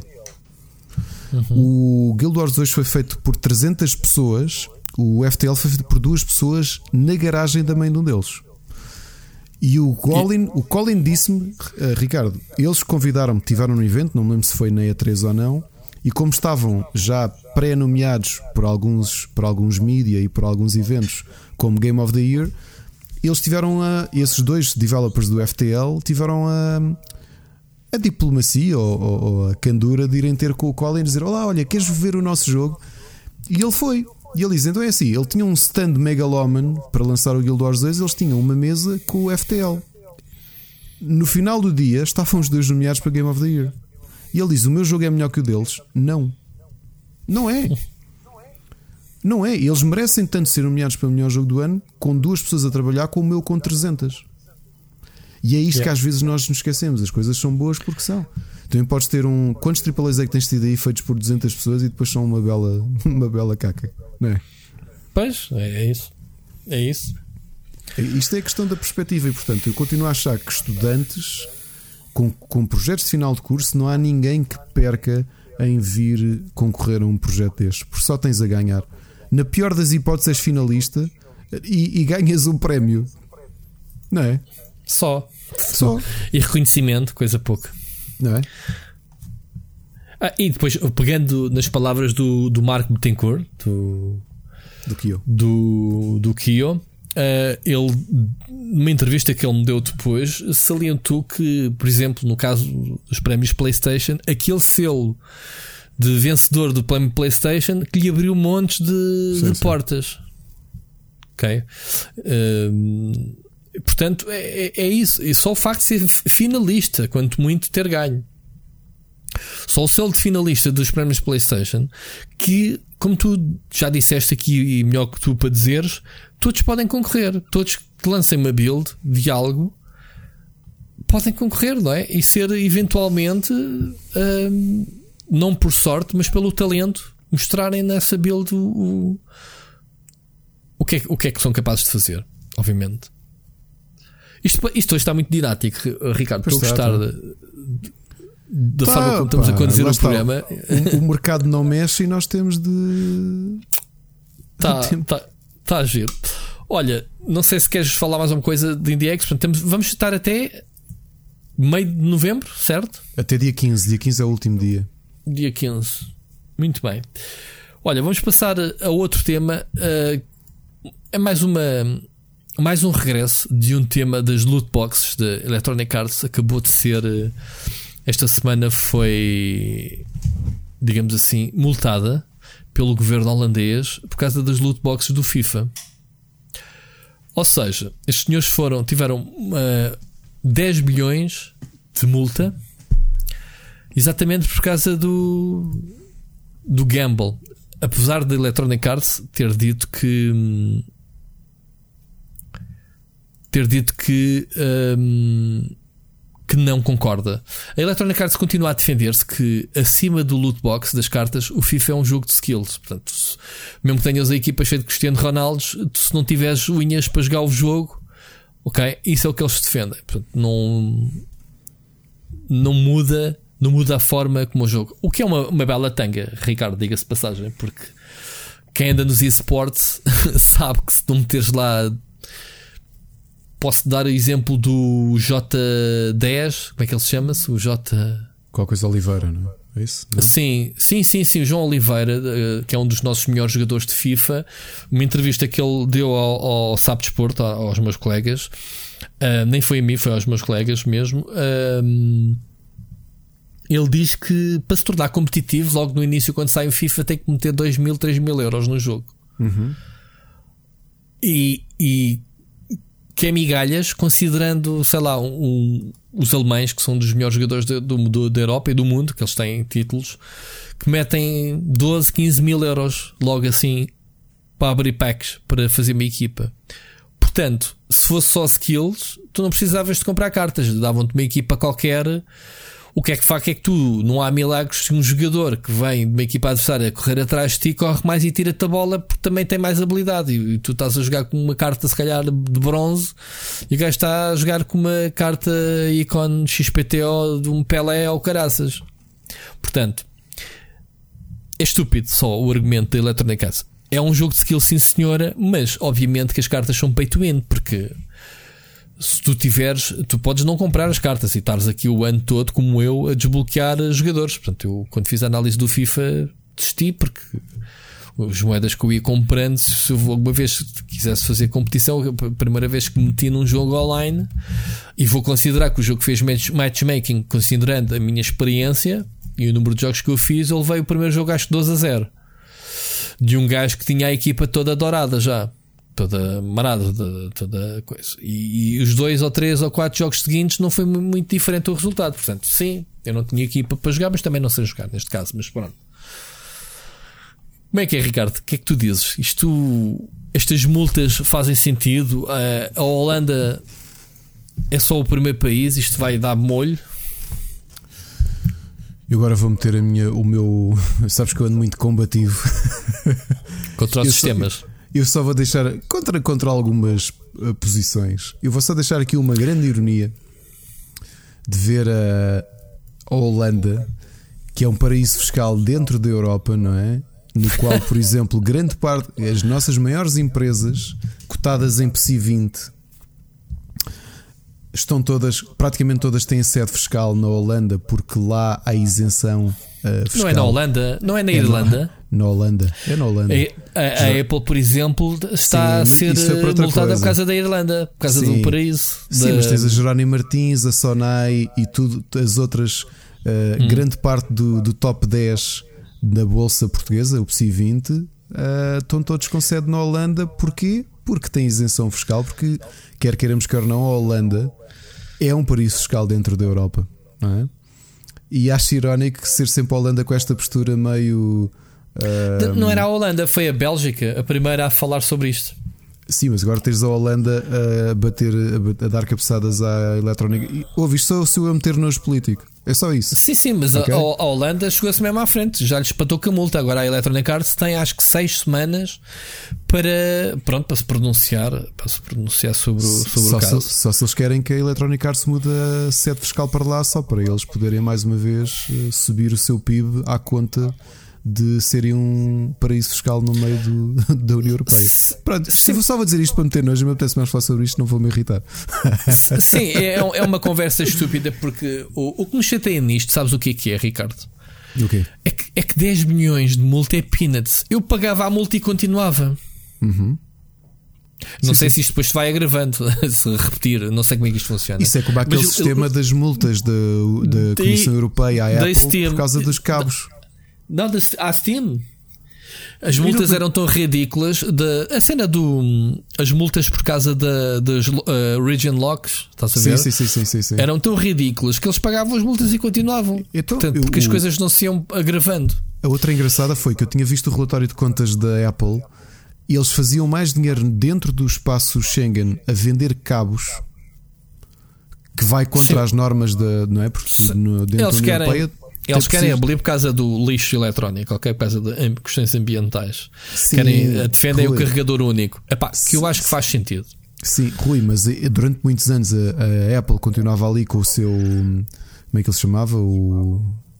Como é que chama? Como é que chama o, o Thunderbolt. Olha, Thunderbolt. Olha, exato, estou a olhar para ele agora. O Thunderbolt, Faz... sim. A multa era bem mais barata que o valor todo que eles faziam só na Europa a vender cabos.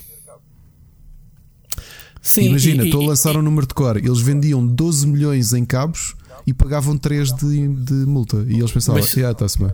Mas sabes como é que a Apple contornou este ano essa cena? Como? como é que contornou? Então lançou o iPhone 12.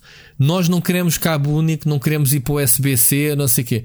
Não vendemos telemóvel com cabo. Quem quiser e precisar, compra à parte. Também pode ir buscar os anteriores mas, Portanto, mas espera, eles dizem que não, mas o, eles usam o USB-C num dos dispositivos deles. Os, os iPad Pro são USB-C. Está bem, mas o Thunderbolt eh, é compatível com o USB-C, a entrada é a mesma, ok? Uh, se, tu, se tu olhares para um telemóvel de, com USB-C e tenha lá um símbolozinho de um relâmpago, Uhum. Ok? O relâmpago, obviamente, quer dizer Thunderbolt. Eu, eu, por acaso, ao início pensei: ok, isto tem relâmpago, significa que esta carregar. entrada tem energia, dá para carregar. Exato, exato. Não, o, o, símbolo quer dizer que é compatível com Thunderbolt. Ele, porque são as mesmas entradas. Portanto, eu nunca, ainda não percebi qual é que é a cena com os carregadores, porque se estamos a falar, ok, Android, agora estamos a passar, é o, é o USB-C, é o mais universal, digamos agora, é o mais rápido, é o mais útil, pá, é o mais fixe. uh, porque, porque não tem assimetria, são os dois lados igual, tu encaixas aquilo uhum. de olhos fechados, não tens que olhar o encaixe e não sei o quê. Foi o que o ela Thunderbolt, disse. That's what she said. Uh, o Thunderbolt, como é a mesma entrada, é pá, que cada um tenha o, sua, o, seu sistema, o, o, carregador até é o mesmo, é pá, entra no mesmo sítio. Foi o que ela disse. Um, portanto, também não vejo qual é que é a guerra. Mas pronto, fugimos aqui à conversa de, de, das cartas.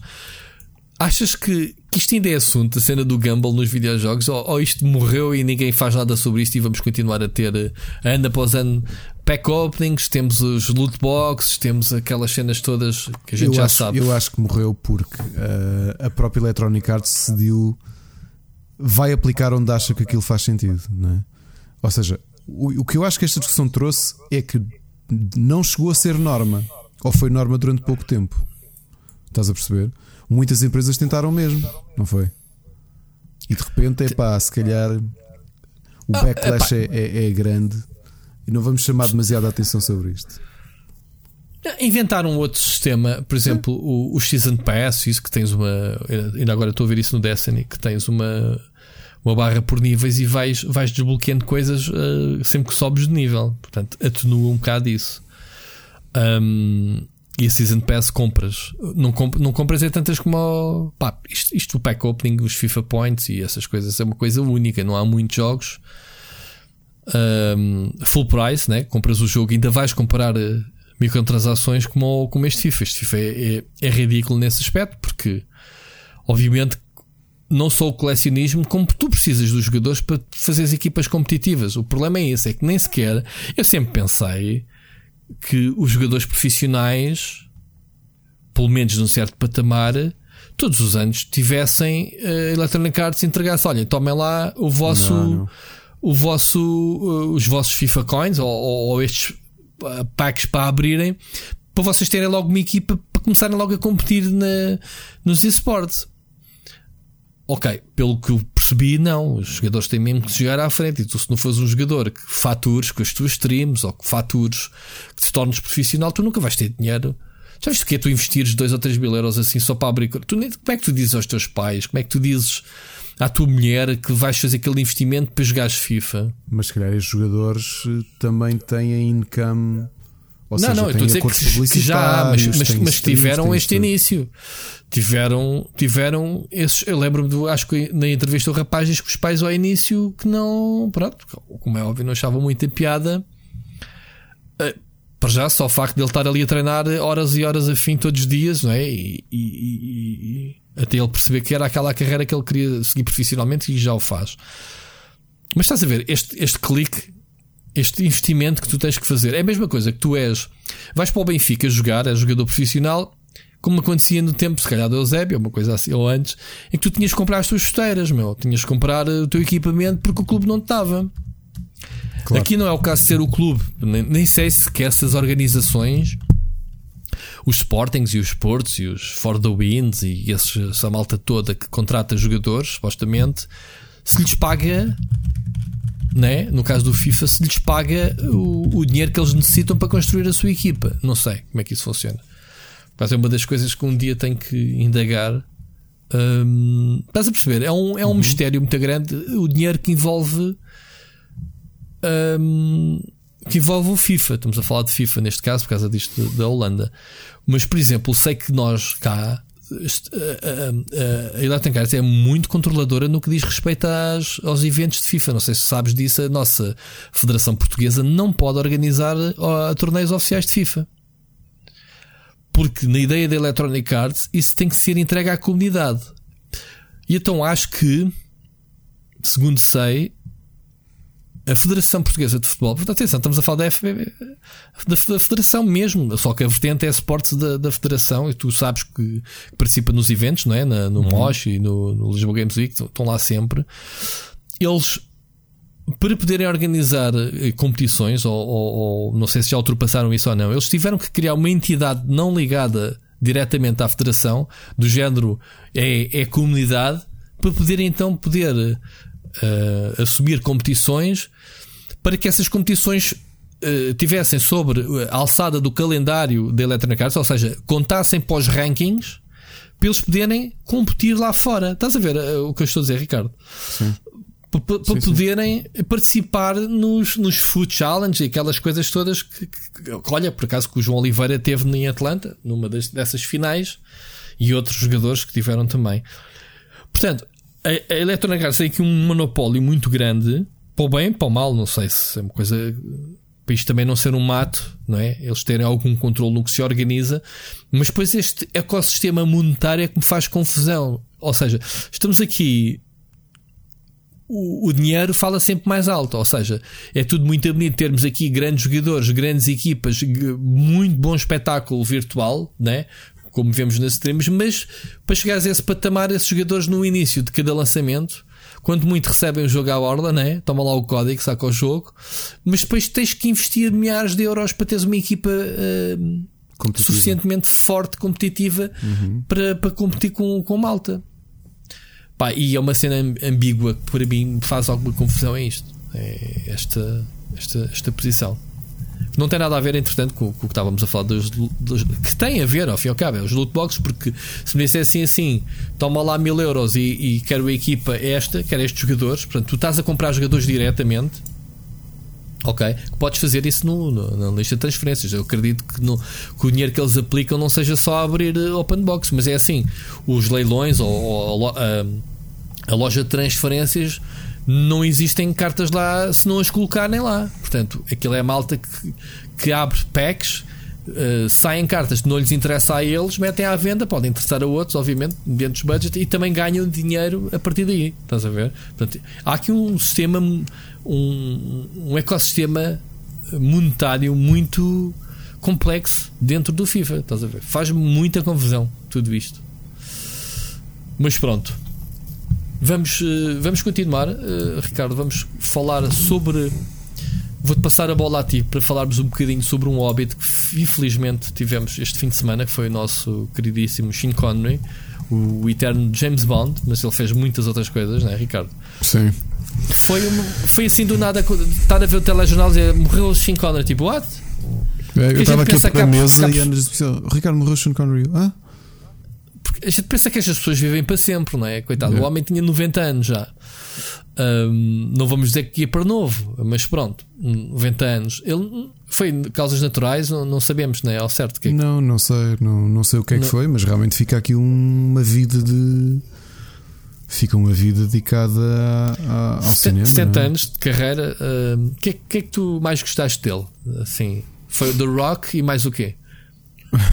Por acaso gostei de vê-lo no The Rock. Toda a gente gosta do Rock. Toda a gente gosta do Rock, nem, nem que seja por causa de Nicolas Cage. Mas olha, falar em Nicolas Cage, tem um filme novo baseado no Five Nights at Freddy's, sabias? claro que tinham que ir buscar o Nicolas Cage. E ele faz o que de Freddy's? É o dono ele faz de janitor, acho eu. Okay. Faz de, de um gajo qualquer que na, na, volta é ele que anda lá a matar também. Não sei, man, há um teasing de 15 segundos. Não se chama Five Nights, o, o filme tem um nome qualquer, nome do não, parque não, não, onde se passa a cena. Pá, uh, eu gostei muito de o ver como Ramírez. Uh, no Highlander? Sim, ou seja, o mentor do ah, Christopher Lambert. Sim, fazer, sim, sim. Uhum. Ou Christopher Lambert, como eu cresci a, a, ler até perceber que o gajo, o gajo na realidade é francófono. Christopher, Christopher Lambert, gostei muito de ver como Ramírez. Uh, deixa eu ver onde é que eu gostei muito de ver o Sean Connery. James Bond, por acaso quase toda a gente diz que ele é o James Bond favorito. Eu, eu não sei se é o meu James Bond favorito. E eu vi todos os filmes de James Bond deste puto, não é? Porque estavam sempre a dar na televisão. Um... Como ator, sim. Obviamente que os filmes dele são tão velhinhos que agora a gente olha para os novos e pensa, ei, fogo. Era... Não, mas mesmo não dos velhinhos. Uh o, o, Timothy Dalton fez poucos, não fez? Uh, havia qualquer coisa que eu gostei do, do, do, do Timothy Dalton. Um, fez o License to Kill, assim de cabeça que eu me lembro. Uh, fez, foi... fez, o License to Kill, uh, fez o Living Daylights. E gostei, do, e gostei do intermédio, porque lá está, é o que tu dizes. Os filmes com, com o Sean Connery são um bocado antigos, não é? Ele depois fez, ele voltou. Há uma cena que eu nunca percebi que o Sean Connery, já mais velho, voltou a fazer um James Bond. Foi. Epá, eu acho que não tenho a certeza se foi porque relançaram. Na altura fiquei com a ideia que ele já tinha passado a. Já tínhamos uh, passado a, a, pasta ao. O Roger Moore. Fez, fez Roger estou, Moore. confirmar, foi E em 83. depois- 83, mas não é canónico, acho eu. Ah, não é canon, mas fez um, um mais tarde, certo? Estás aí a ver? Eu não estou com nada à minha frente. Fez, fez, fez, estou, estou, agora abri. Estou a falar de cabeça. Ou seja, ele passou a pasta em 71, mas em 83, ou seja, durante a run do Roger Moore, ele fez um filme, ahm, mas que não pertence à- à- à- ao publisher que fez os filmes todos do, do James Bond, que é o Never Say Never Again. Mas isso, isso pronto, eu também não, não pesquisei. Mas isso foi um one-off, foi uma homenagem, foi um. Foi não sei, não sei, sinceramente não sei. Pá, os filmes não têm propriamente nada a ver uns com os Não- outros. sim, Isso não tem ligação, canon- até- só, acho que só os do Daniel Craig é que têm ligação de uns com os outros. Até até porque o James Bond. E olha, eu nunca vi nenhum filme do Daniel Craig. Nenhum. A sério? A sério. E ainda por cima sei que até são bons. Acabaste, acabaste de dizer que vês James Bond desde pequenininho e tu tens um bloqueio mental que tu deixas de ver filmes a uma certa idade, mano. já não é o primeiro filme Yeah, yeah. que tu dizes que paras de ver. Olha, mas para porquê? te rires, vi os quatro do, do Pierce Brosnan, sendo que dos quatro eu vi-os todos no cinema. O GoldenEye, o Tomorrow Uhum. Mas- Never Dies, o The World Is Not Enough e o Die Another Day, vi-os todos no cinema. Mas E depois, que não, não. não sei, mano, não, não calhou, não sei porquê. Não vi nenhum dos filmes do, do, do Daniel Craig. E Tens depois que me anotar diz, aí o "Man, teu são PC, tão man. bons, meu, Tens que bons." Mas são, mas são bons, porque o gajo também é um bom James Bond. Mas ouve lá, mas estamos a falar de coisas muito. Muito modernas, muito Sim, high-tech. muito Pá, tem dispares, set é assim. pieces e cenas brutais, ok? O, Pierce, o Pierce Brosnan é o James Bond. Eu acho que ele foi um bom James Bond, especialmente para os anos 90. Aquilo é um filme de anos 90 típico, não é? É um filme de ação de domingo à tarde. de- São bons por isso. Os Uhum. do Daniel Craig são mais eh, violentos, não é? São mais crus. Então, São, é? são mais crus, é, são mais terra a terra, são mais reais ao fim e ao cabo. Ou seja, ah, pá, não vou dizer que são mais reais, há lá coisas eh, mesmo também do arco da velha, ok, não é, não é por aí, mas são mais crus, sim, são menos fantasiosos, digamos assim. Mas é engraçado que eu, eu dificilmente diria que o, o Sean Connery, isto, isto parece aqueles sacrilégios para muita gente. Obviamente que os filmes dele são emblemáticos, ele é o primeiro grande James Bond, não é? Mas ah, eu acho que ele não está sequer no meu top 3 de, de James Bond. Quem? O Sean Connery? O Sean Connery, sim, curiosamente. Porque lá está, eu gostei muito do Roger Moore, porque o Roger Moore. Então, então tinha... vamos, lá, vamos lá aqui. O teu favorito é o Daniel Craig, né? Acabaste de dizer. não, não viste nenhum, mas é. Como é que tu podes Não. fazer um top de um que não viste? Tens que ir ver. Não tem, TPC, pá. Ou seja, se avaliarmos até ao Daniel Craig, o que eu gostei mais, eu estou indeciso entre o Roger Moore e o, e o Timothy Dalton. Porque o, Timothy Dalton só fez dois filmes, mas ele tinha qualquer coisa que eu acho que funcionava como. como. Epá, como, como James Bond. E E o Roger Moore, o Roger Moore, epá, eu vi, obviamente, que é repetido, porque nem tu eras miúdo quando deu, mas era uma série que o meu avô adorava e eu acabei por ver tudo. Pá, o Roger Não, Moore não, já tinha eu aquele vi- ambiente, aquele emblemático todo do santo, estás a perceber? E eu acho Certo. que ele foi um ótimo James Bond. Certo, Eh, mas eu vi muitos, eu comecei a ver com o Roger Moore, atenção, ele, ele fez filmes nos anos 70, mas eu, o último que ele lançou foi o Alvo em Movimento em 85, lembro-me perfeitamente do filme estar no cinema. Portanto, acho que foi o primeiro filme que eu conheci do James Bond foi o Alvo em Movimento. Como é que se chama o Alvo Movimento em português? O qual? Como é que se chama em português? Alvo em Movimento? Sim. Ou A View to a Kill? A viu lá. tu aquilo com a, com a banda sonora de quem? Lembras-te? Com a banda sonora dos Duran Duran. é. Exatamente. Exato. Grande é eu- banda sonora. Como é que eu me lembro disso com, com o Wikipedia aberto, né? Estás com a Um, Wikipédia? Ah, ok. Fiz batota. Não, então pera, eu estou a falar, eu estou, acho que estou, ah, eu estou a dizer mal. Não, não. O primeiro filme que eu vi do Roger Moore foi com aquela modelo, aquela modelo, ahm, foi o Alvo em Movimento. Foi. Como é que se chama aquela, hum, aquela em que a vilã é aquela modelo ahm, negra? Como é que se chama ela? Hum, E eu estava a falhar o nome. Epá, ela. hum, Ela tem o cabelo muito curto. Sim, sim, sim, sim. Co- sim, ela é enorme, não é? Ela não E namorou com o gi- Stallone. gi- foi, não. Não. Isso é a coisa, isso é, isso é a loira. Não, Não, eu, sei que, a falar. eu sei que a Bridget Nielsen namorou com ele, mas Não é esta eu que Bridget namorou com ele também. Ah, foi também? Uh, foi o Live and Let Die? Espera aí. Deixa-me ver. Live and Let Die não é um bocado antigo para ser ela. Eu acho que ela já foi. O Octopussy? Será o Octopussy? Eu acho que foi o Alvo em Movimento, continuo a dizer. Alvin Com Grace Jones, tens toda a razão, meu. ah, foi Jones. o Grace Jones, foi, o claro pronto, foi o primeiro que eu vi. Sim, tu claro. Pronto, bem parecia que era este. Estava aqui a entrar em conflito, não estava a encontrar o nome dela. Um, pronto. Foi o último, Isto... foi o último James dele. Bond. Pronto, mas, mas acho que é neste que até é, aparece o carro que se transforma em, em barco. Não sei se foi este. Pronto, não interessa. Este foi o, o, primeiro filme que eu vi. Depois, obviamente, fui, fui vendo todos epá, e, e, sempre achei uma cegada do caraças a série porque, porque foi, ninguém se entende que isto não, como nunca era canon, ele aparecia num, aparecia no outro, não sei o quê. Mas eu acho um, que o conceito do, pelo que eu percebi, a desculpa que eles dão é que James Bond é um pode ser, aliás, há quem diga que o Idris Elba é possível que venha a ser um dos próximos James Bond, James Bond porque Sim, já se pôs em, em casa ser uma mulher o próximo até. Exato, é um bocado como o Doctor Who, ou seja, o Doctor Who tem a desculpa de porque é que se transforma, mas o James Bond acho que é por aquilo ser um nome de código, ou seja, o MI6 atribui aquele nome a um agente. Exatamente. Não é obrigatoriamente a mesma pessoa. Uhum. Até Pode porque tu pensares o, o Sean Connery como James Bond era muito diferente do Roger Moore. Roger Moore era aquela coisa mais não, o, bem, espera lá. Aquele, aquele, eu acho que era mais canastrão na cena do Está bem, tu, tu podes mudar o, o 007, mas não podes mudar o nome. Não vais meter uma mulher chamada James Bond. Porquê? Pronto. Eu acho que James Bond é parte do. do hum, aquilo mas não, não podes fazer isso. Tu estás a dizer que, que, é, que é um nome de código. É pá, mas todos eles têm os mesmos vícios. O Martini. Exato. Uh, uh, tens, tens, tens traços. Pronto, tens traços que é da personagem, não é do código. Portanto, estamos aqui claro, a extravasar claro. um bocadito, mas pronto.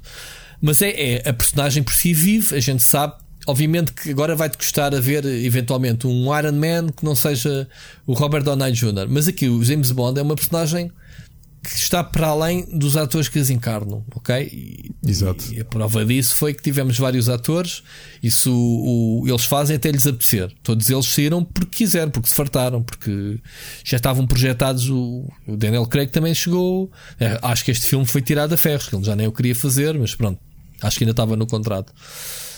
Uh, tiveste foi um que não funcionou, o George Lambesic, foi aquele que foi filmado em Portugal, aquilo foi tão mau que esquece. Tipo, só fizeram, só fizeram um. Mas olha, estamos a falar do Sean Connery. Um, uma das coisas que mais me fica na mente não é propriamente um filme, porque é daqueles atores que a gente já ouviu em tanto filme, desde o Indiana Jones, como, como sei lá, como tu disseste logo, o Highlander. Um, mas a, aquilo que me fica na, na mente é a voz dele, aquela voz, sim, aquele sim. sopa de março, aquele típico I'm, Scottish. I'm, I'm Scottish, pá, sim. Pá, e ele pode fazer de dragão que tu, ele dragão fala e tu sabes quem é, estás a ver? Oi, tu, uh, esqueci, agora estou aqui a ser parvo, então esqueci-me do nome da Rosa. Indiana Jones and the Last Crusade, o The Hunt for the Red October, que nós falámos dele aqui há. Sim, por isso que eu estou a dizer, os Untouchables, é. já viste os Intocáveis? Untouchable, com, sim, com o Kevin Costner. Kevin Costner, não é? Kevin sim. Costner, é o Kevin Costner. Yeah. É, é. Uh, aliás, foi o primeiro filme que eu vi do Kevin Costner, uh, sem, ele, sem, sem ele ser conhecido ainda, parece-me a mentes do, do Danças com Lobos.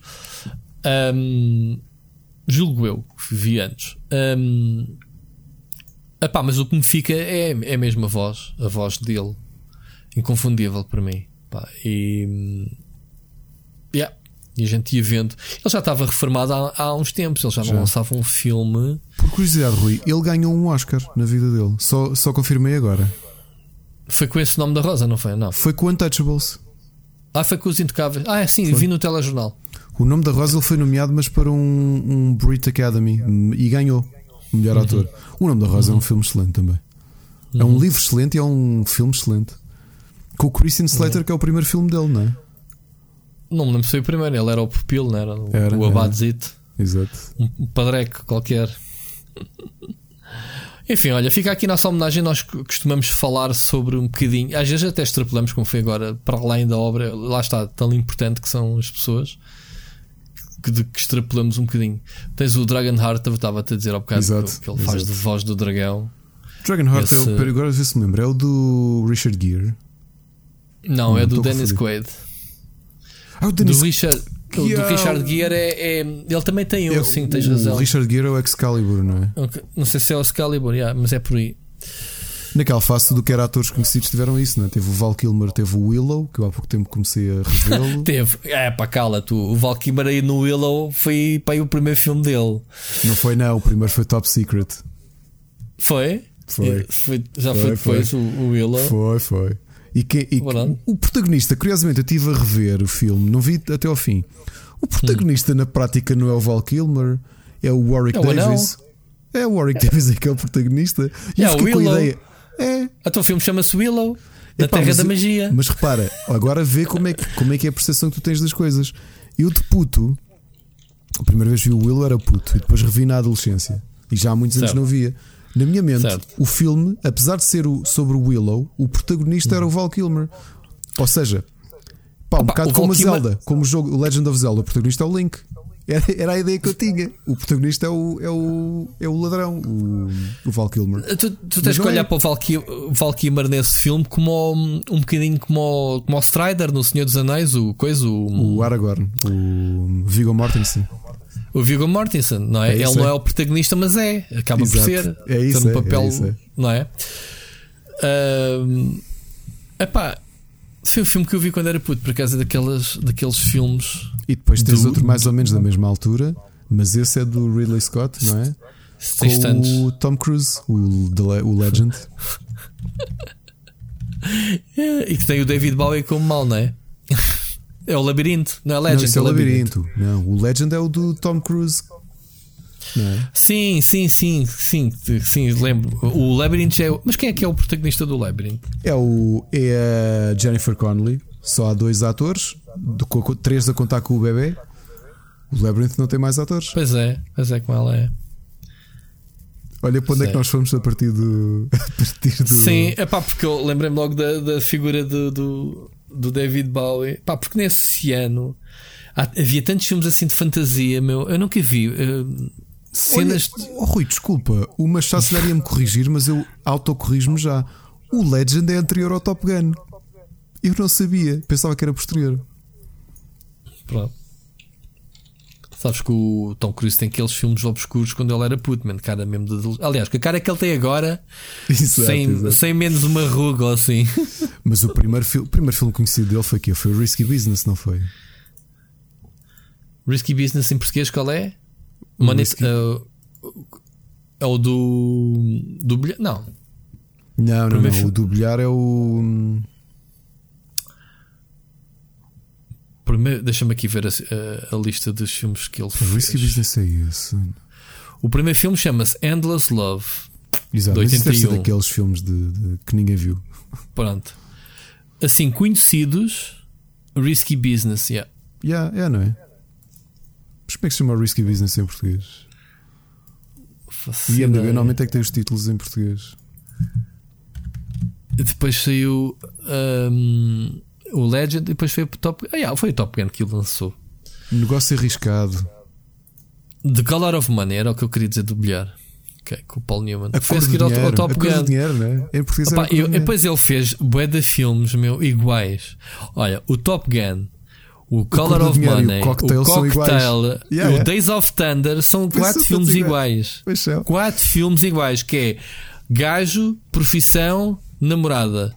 Yeah. Namorada do rival e gajo, pumba. Pá, Olha. tudo, tudo igual. A história Impressionante. VHS, eu tenho uma tia que era adolescente quando eu nasci, portanto, obviamente que ela tinha uma, uma grande paixão pelo, pelo, pelo Tom Cruise. Ela agora já tem 57 e é curioso. Que é que- mais ou menos a idade que ele tem, não é?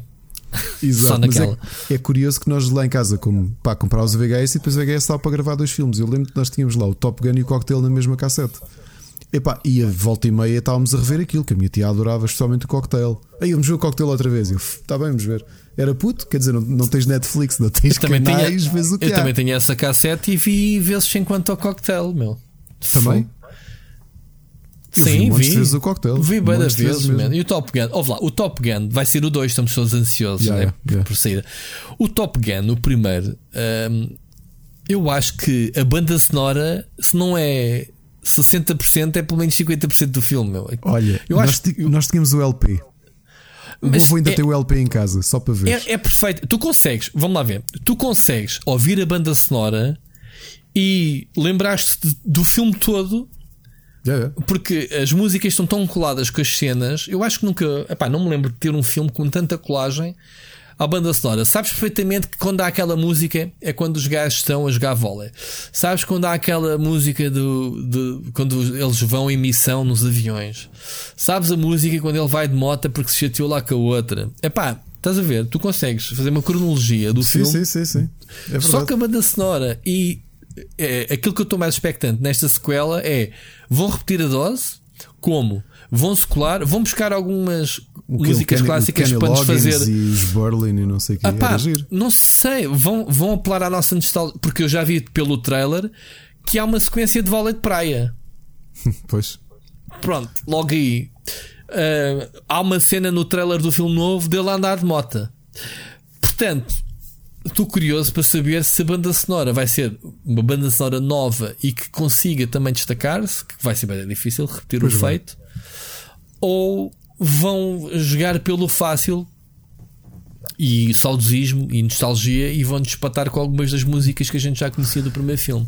Essa história dos LPs é, é engraçado porque eu era puto e nós tínhamos muitos LPs. Epá, imagina o que é, eu desde os 3 anos eles ensinaram a minha família ensinou-me a usar os giradiscos e então pá, eu não tinha, não tinha miúdos com quem brincar, estava em casa e durante a tarde era a minha cena, tipo, punha-me a, brincar e punha um disco. Vê lá, olha, olha a descrição disto: um puto de 3 anos a sacar de um LP. E, que, e LPs que eu tinha, os dois que eu mais ouvia, era a banda sonora do Top Gun e a do Beyond the Thunderdome, do Mad Max. Certo. Tínhamos os dois era, LPs, tínhamos várias bandas sonoras. Yeah. Tínhamos várias yeah. bandas sonoras, mas essas duas diziam qualquer coisa. De puto, estás a ver? E okay. pá, só tinha a minha avó em casa na altura, a minha avó estava lá a tratar da casa e eu, imagina, 3 anos sacar do vinil e, e ia brincar a ouvir a banda sonora do Top Gun. Jesus Christ. Por isso é que eu fiquei assim. Não é a explicação. Sem, sem, sem teres visto o filme ou já? Oh, nem sequer tinhas visto o filme. Tinha, tinha. Já tinha visto o filme. Ah, já tinhas, pronto. Já. já a banda sonora é, é, memorável, pronto. Obrigado, Sean Connery, por nos fazeres esta viagem, esta viagem nostálgica. E, e, olha, eh, como costuma dizer minha avó, eh, Deus eu tenha. Ok? Exato. Minha, a minha avó também já cá não está, portanto, que estejas ao pé da minha avó quanto possível. Olha, Diz minhas já, avós, tadinhas, eu não tenho voz. Connery, antes que me esqueça, pessoal, o momento que se calhar alguns de vocês estão à espera, a hum. pergunta para ganharem a cópia do The Last of Us 2 para PS4. E a pergunta é muito simples, porque já tivemos aqui a conversar sobre isto. Qual é a personagem? Qual é a personagem que tem a voz do Sean Connery? Não, qual é o meu melhor amigo? Não, estou a brincar. Isso é que era mesmo brutal. A pergunta é simples: têm de enviar, depois podem consultar as regras no, no Rubber, o passatempo vai lá estar descrito, mas têm de enviar para pressaroba, arroba, rubberchickengames.com com o tema passatempo de Last of Us 2 a resposta Parece certa à pergunta. Que, que raio, que raio é de mail é esse? Porquê que não abres um mail só para passatempos, meu? Eu já, a pessoa te esquece. Eu já, abri, eu já abri, mas nós perdemos a password e agora não sabemos recuperar. Mas não corta esta parte depois do, do final. Não cortes, podes deixar isto, que eu não tenho vergonha. Mas nós abrimos o passatempo arroba tal, tal, tal e perdemos hum. a passe. Oh my God. Pede ao Siri para te ajudar a recuperar aquele recupera Então o que é que vocês têm de responder? Na Gamescom 2015 como nós fomos muitos ao. Muitas pessoas do Rubber a, a, ao evento, dividimos as conferências entre nós. Nos célebres tempos em que ainda existiam conferências. É que conferência é que eu assisti e cobri nesse ano? Eu assisti, eu cobri uma das marcas. E isso está bem patente se vocês pesquisarem ou no YouTube ou no. Mas não respondeste aqui já. Diz ter Podias ter dado a resposta ao início, ninguém sabia depois. Já falámos aqui sobre a tua ida. Eu pensei que a pergunta era quantas galinhas foram à Gamescom nesse Olha, ano? Também era giro, mas não. Mas é esta, Isso nem é tu sabes, nem tu sabes. Muito e bem, está lançado, está lançado, está lançado o passatempo. Assim já pronto, não me esqueço. Há, há aqui passatempos. Um, impressão minha, oh, oh, tens aqui, tens aqui, meteste aqui um tema? Meti um tema. Olha, porque acabei então de ver, caiu-me agora e, e, não tem nada a ver com videojogos. É, é, nós, nós tínhamos a vontade de trazer aqui coisas bizarras, mesmo que não trouxessem, que não tivessem nada a ver com, com videojogos. E eu vou-vos só dizer isto para vocês: The more you know. O melhor amigo da adolescência do ditador É português? Kim Jong-un é um português imigrante na Suíça. What? Chamado João Micael e é cozinheiro. E, e, mas porque o, o Porque o Kim Jong-un foi, criado, foi educado estudou na, Suíça. na Suíça. Ah, O pai por isso é que ele sabe falar inglês. país. Ah, não. Ele fala inglês, ele fala inglês e fala francês. E há de falar alemão. Ele, se calhar é, é mais inteligente que aquilo que a gente pensa, não é? Ele parece que herdou uma nação, não é? Mas este tipo deve ter sido. Mas epá, é o normal, ouve lá, tudo o que é líderes, tudo o que é ditadores, os filhos vão estudar para, para a Europa. É normal. Uhum. Em e vivem em condomínios de luxo e com seguranças e isso tudo, não é? Mas achas que eles ainda, ainda falam aqui- no Messenger os dois? Eh, ele convidou a ir lá há pouco tempo. Foi? Foi, foi, foi. Estava estava aí. eh, Mas eu não com um o bilhete só de é ida pago. ou, ou de volta? Acho que tiveram a jogar basquetebol e então eu vou, eu vou só ler aqui o lead do, do artigo do público. Isto é um artigo exclusivo do público. João Micael, o português que sabe o que enfurece e faz rir o líder da Coreia do Norte. Reparaste que eu mudei a, importação Sim. e tudo, já viste? Claro, claro. Tinham 13 anos quando fumaram às escondidas o primeiro cigarro das suas vidas. Cresceram juntos até aos 16 na Suíça e reencontraram-se adultos em Pyongyang. Este é João Micael, cozinheiro português e melhor amigo da adolescência de Kim Jong-un. Oh, acho que foram muito felizes e estão os dois durante os 13 até aos 16. Fumaram. Foi, fumaram o primeiro cigarro das suas vidas. Agora a descoberta que fazes, que ele, não sei se ele revela aqui, que ele até fala português. Agora imagina ele quando foi lá a Pyongyang, não é? Lá com a, com a polícia secreta e tudo a apoiá-lo e entra lá e o King, que ganda João, vamos fumar uma broca, man. Era Vamos tão lindo. recordar aqui os velhos tempos, meu. Gira lá a cena, João. Isto é que era um grande plot twist. O King Jong-un sabe português. Fogo. Mas agora a sério, eu quando li isto eu pensei, what the fuck? Qual é que é a hipótese do melhor amigo da adolescência do, do Kim Jong-un? É um imigrante português, meu. Mas sabes que, sabes, que o- sabes que os portugueses estão em todas, meu. Eu sei que estou em todo lado, mas isto Somos aqui isto parece uma somos coisa tão pior que sei lá o aleatória, quê. meu. É como descobriste tipo que ah, a cabeleireira do, do Saddam Hussein era uma senhora portuguesa. E existe, existem esses casos. Há ci- há- quando há assim acontecimentos ou não sei quem, eles descobrem sempre um português qualquer que, hum, pá, que, que é amigo ou que já fez qualquer coisa com ele.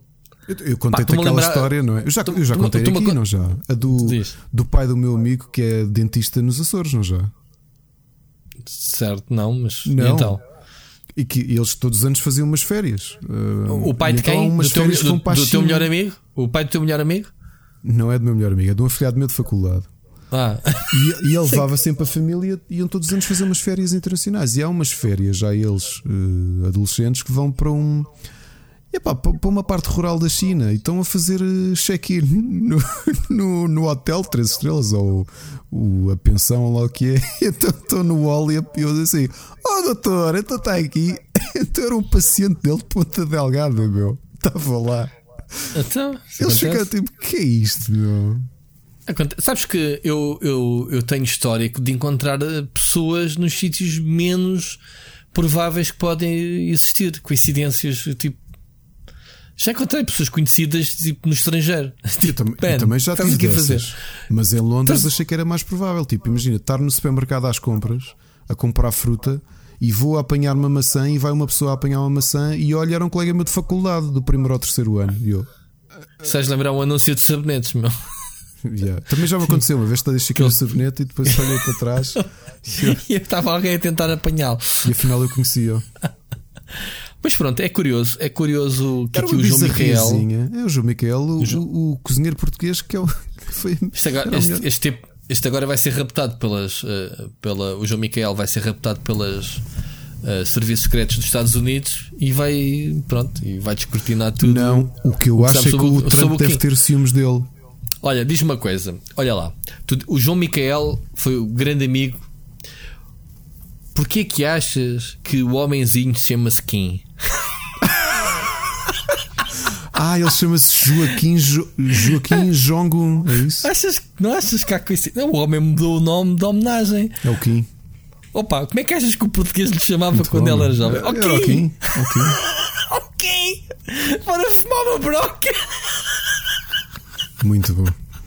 E agora tu descobrires se calhar eles não contam, mas que a central de cervejas exporta barris de sagres porque o, porque o Kim Jong-un habitou a saber que os vão. E só bebe Sabes sagres. lá. Sabes lá. Pá, qualquer, qualquer Kim que, que seja Kim só bebe sagres. É Também bom. acho que sim. Eu apoio. É, eu depois desta notícia, qualquer coisa serve, sei lá, que, que o Kim Jong-un manda cartas de amor à Cristina Ferreira. Pode acontecer. Não vais saber que o gajo lá apanha a nossa televisão. O gajo tem a SIC, tem a SIC por, por satélite. Por, Ah, por pá, TDT, por TDT. Olha, obrigado, obrigado por teres trazido este tema. Eu acho que não me ria tanto num podcast como a história do João Micael e do Kim. Muito bom. O Kim e o João. Muito bom, muito bom. Siga. Ahm, Deixa-me só aqui. Nós vamos só. Não consigo. Vamos só ouvir a, a, voz- a mensagem do ouvinte do Bruno Fonseca mandou-nos uma mensagem. Não sei se tem a ver com o Kim ou não. Vamos ouvir, eh, Ricardo. Siga. Bora lá. Saudações galináceas para todos e retribuo o abraço que o Oscar me enviou no último, na última semana. Portanto, eu desta vez a questão que eu gostaria de ver debatida por, por vocês é aquela que realmente interessa ao mundo, porque anda tudo a perder tempo a falar da PlayStation 5 e da Xbox Series e ainda não ouvi eh, debater aquele que é o grande lançamento das últimas duas décadas, a nova consola da Atari, eh, a Atari VCS. Portanto, gostaria de ouvir a vossa opinião sobre este tema e saber eh, quão parvos vocês acham que são os tipos da Atari para lançar este lixo de consola junto com a concorrência eh, da Xbox e da PlayStation eh, a um preço mais caro do que uma Xbox Series S. Portanto, um grande abraço e ouvimos para a semana. Uhum. Portanto, já temos aqui o nosso MCU. Portanto, já temos aqui Exato. ouvintes a mandar abracinhos uns aos outros. Portanto, esta malta, estes, estes dois, o Oscar e o Bruno, vão se encontrar num evento de jogos e vão beber uma cerveja porque se conheceram no podcast. Estás a ver? É verdade. E já agora que metam o, o Sírio à mistura só porque não falámos dele neste episódio ainda. Eu, ao bocado falei-te, disse que, que ele te ensinava a recuperar a password.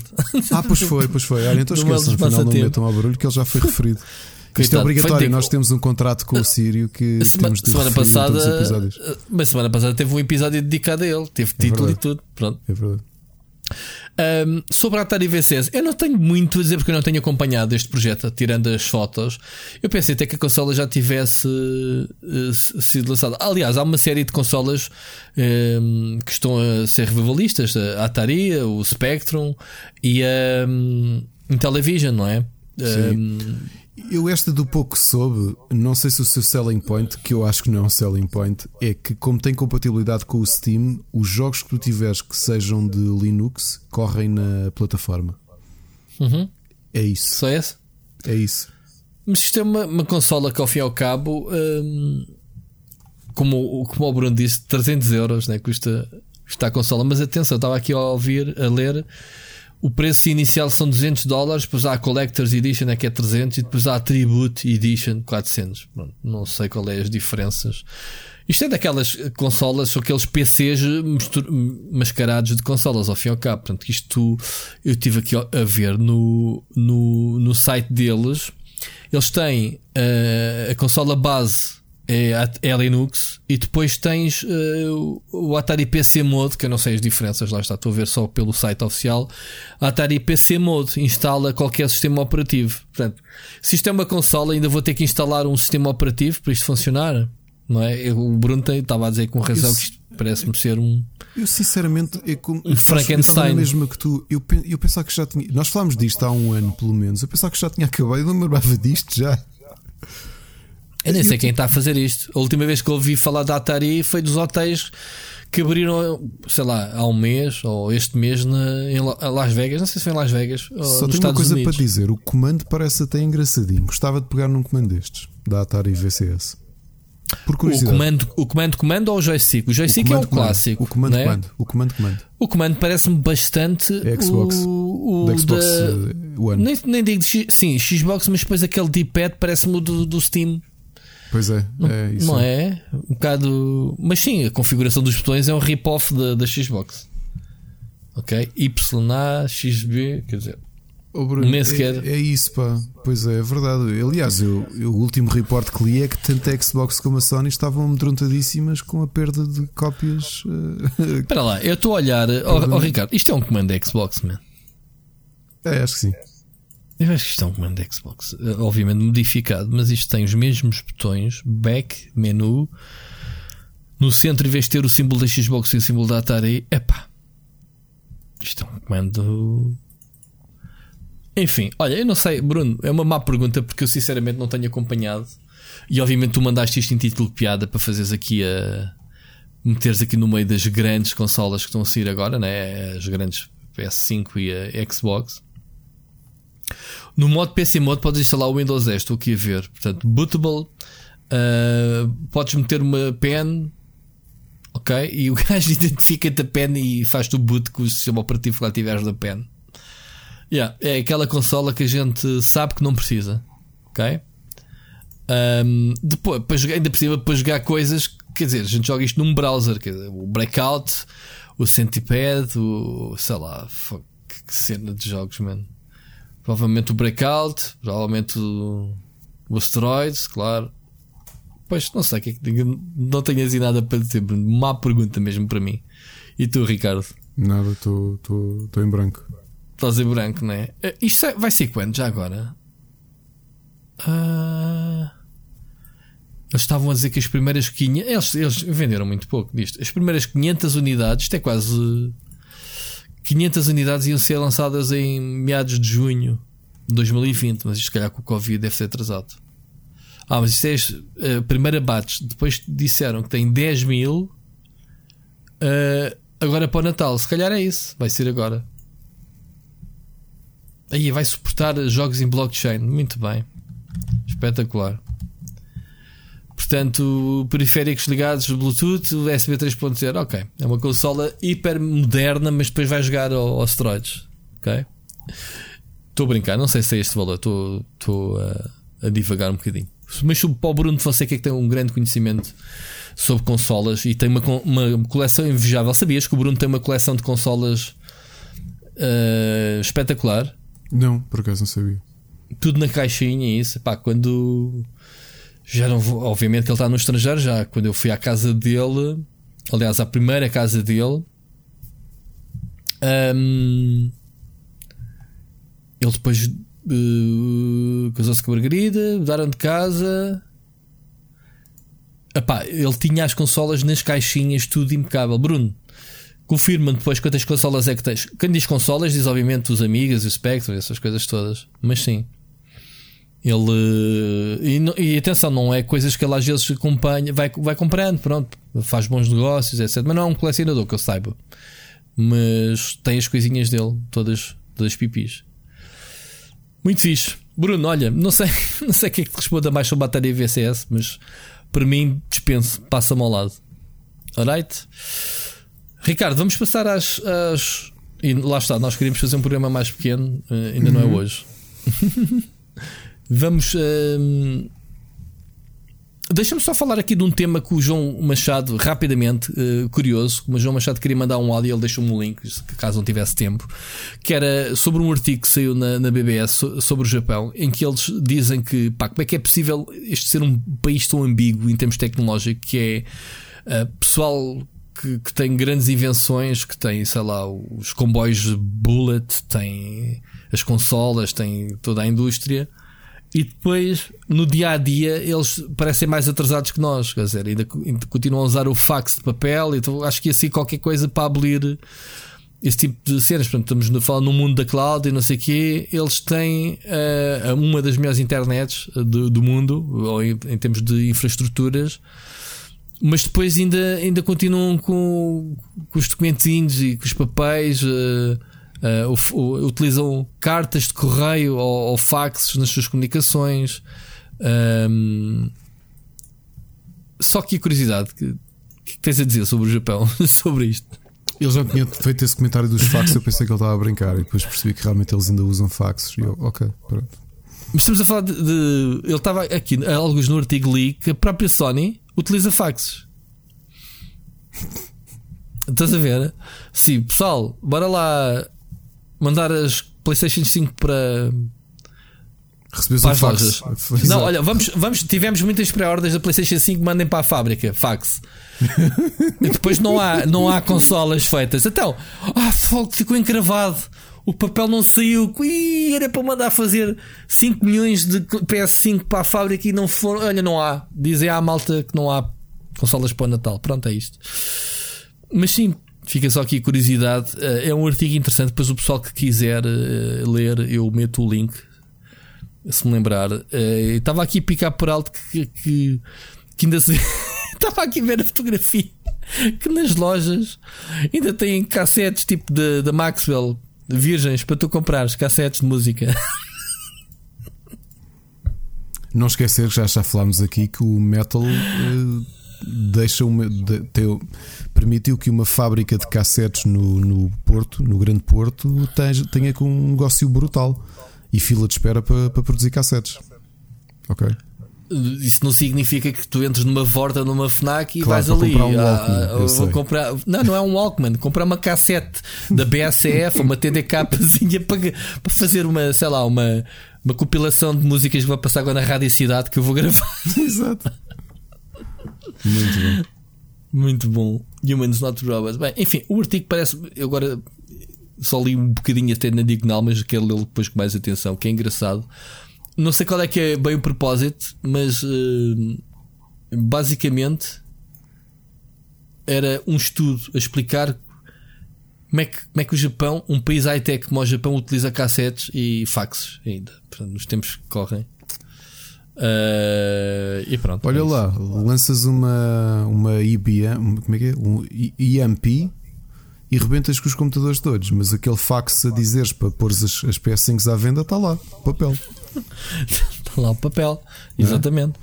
Eh, Ah, perdemos toda, perdemos toda a discografia desta banda. Não, meu, está aqui a cassete.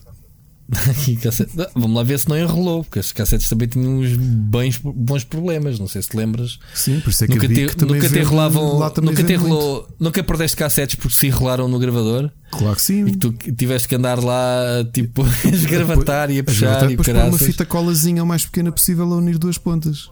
Epá, esta malta não sabe o que é que é uma cassete. Mas olha, não, não apanhaste aqui a piada. É que lá também na- nas lojas também se vende muitas bicos ao pé das cassetes. Sim, que é para enrolar a, a fita, meu. Fogo.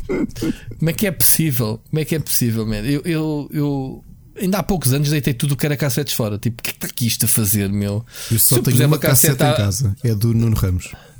Olha, eu ia-te dizer o mesmo. Está ali na minha prateleira. Ainda está dentro do plástico, como recordação.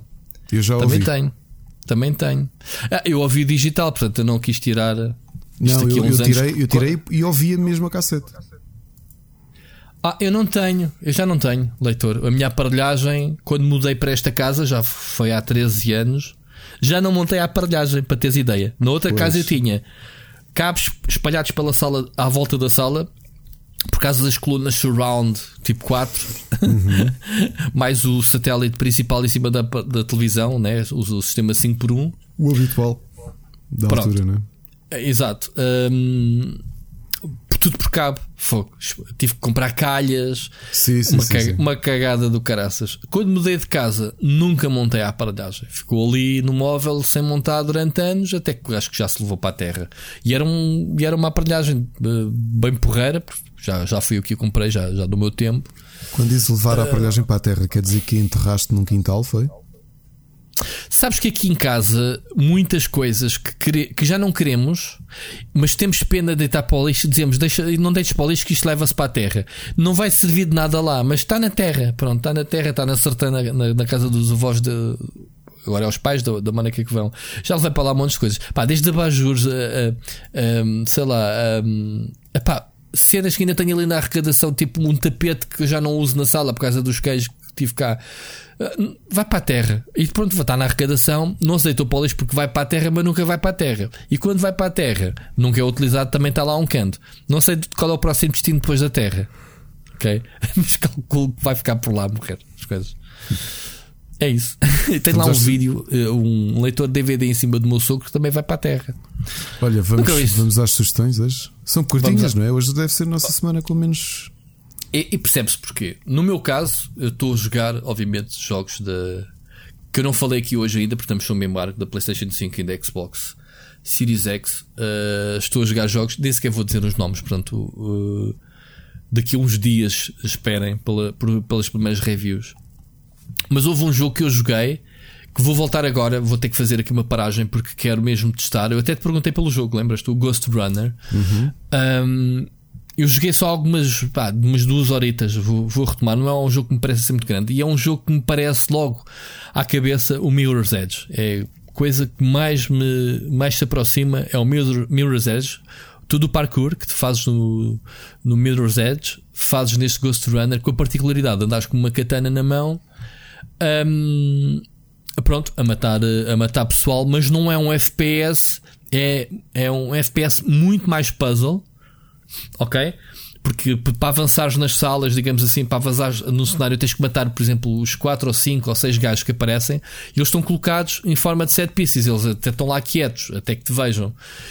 Um, a, a, cena é mal te vem, disparas e tu tens que ter. Uh, tens que fazer dodge aos tiros deles uh, e andares a saltitar de um lado para o outro, pela, andares pelas paredes até os matares. E tem montes de puzzles de plataformas, de andar pelas paredes, andar pendurado com um chicote, pá, com gráficos muito giros. Este é um dos poucos jogos, até parece incrível, quase um ano e tal depois, a ter ray tracing. Portanto, pessoal que tenha máquinas como a RTX, um, no caso do PC, acho que o jogo vai ser também agora para as novas consolas. Não sei se é já se é para o ano ou o que é que é, mas pronto, no PC, eh, é que é onde eu estou a jogar, tem pá, partículas e, e gráficos brutalíssimos uh, se tiverem estes, estes filtros. Porque, por acaso, até é um jogo que não está totalmente fluido, que estou a jogá-lo 4K uh, com Ray Tracing, portanto, eu acho que estou a levar a minha máquina a abusar um bocadinho.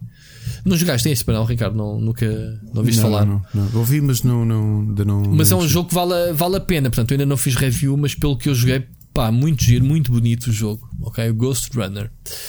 De resto, uh, jogos é só. Tu tens alguma coisa? Jogos não jogaste nada, não é? Jogos não joguei nada. Uh, tenho. O que é que eu tenho? Uh, decidi finalmente ver uma série britânica que, que eu vi que estava com, com ótimas reviews chamada This Way Up. É assim um. É uma comédia, mas muito ao estilo de, do Fleabag. É uma, uhum. é uma imigrante irlandesa que mora em Inglaterra. Ela ensina hum, inglês a imigrantes.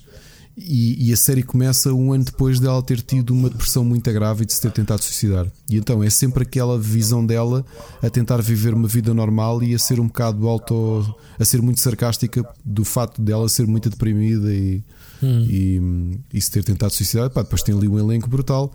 Um, do Game of Thrones já vi pelo menos dois ou três atores. Um, e pá, é uma série, cinco episódios. Vou agora, quando desligar, vou ver o quinto episódio e até gostei. O, o nosso filme de Halloween revi, porque já não vi há pelo menos 20 anos. E é um filme brutal do Tim Burton, o Edward Scissorhands. O meu filho também gostou bastante de, do filme. Uhum. E é uhum. divertidíssimo, só que é daqueles... Não cá do negro demais para ele? A mensagem? Não, não, não. não, não. Eu, eu ia cometendo um erro porque pensei em ver o Beetlejuice porque não me lembrava se era muito agressivo e realmente perguntei ali na net e a malta lembrou-me de do quão agressivo era. E eu, é pá, então para lá que não, não vou para aí. O Edward Scissorhands não acho. É triste. É triste, é triste não é? O Beetlejuice é, é, é humor negro. É, pá, é, mas depois morte, eu não me lembrava de cenas visuais muito são fantasmas, não é?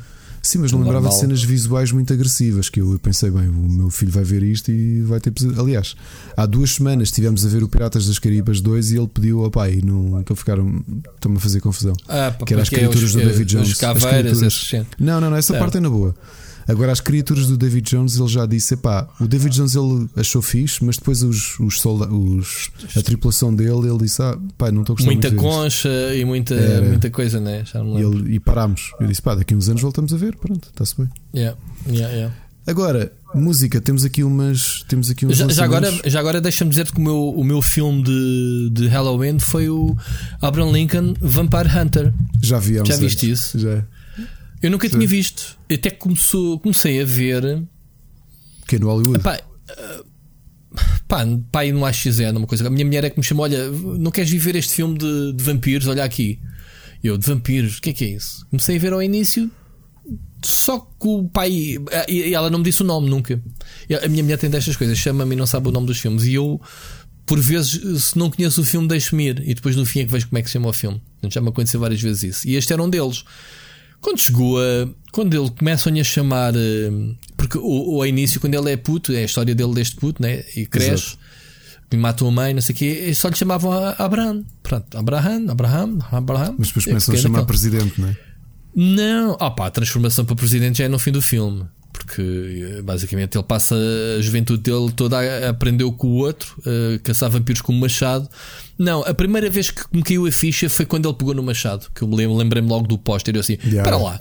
Este é o filme do presidente da América. Eu nem sabia qual era o presidente. Este é o filme do presidente da América que era um caçador de vampiros. E a minha mulher, não, não é nada, que isso tem outro nome, porque em português não tem nada a ver. Chama-se Crónicas de um Caçador de Vampiros. Yeah. Ui! é uma coisa assim. Acho que é assim que se chama. Pronto, se não for, é, é parecido. E então, eh, eu, pá, Crónicas de um Caçador de Vampiros. Não, isto é um filme que eu lembro-me que saiu aqui há uns anos. É um dos presidentes da América, não me lembro qual é.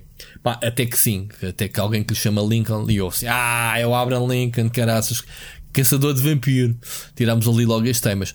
O filme é muito fixe, digo-te sinceramente, não estava à espera na altura, não quis ver porque há ah, grande palhaçada. Aqui um. Usar uma figura histórica para, para, como caçador de vampiros deve ser uma palhaçada. O filme tem valores de produção brutalíssimos porque um, aquele se ao início tinha aqueles efeitos especiais de combate dele fazer boia de truques com um machado de lenhador um, a matar uh, os vampiros e não sei o que, tinha uns bons efeitos especiais.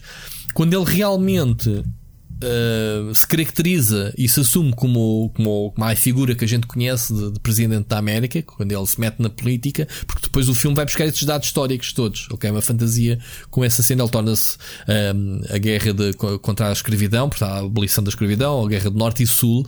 É que eu percebi-me que eles têm ali cenas de guerra muito fixe, depois também metem vampiros, obviamente, num dos lados. Mas uh, as sequências de guerra e isso está tudo muito bem feito. A cena, a cena da perseguição do comboio no fim. Uh, pá, são quase 3 horas o filme, 2 horas e tal.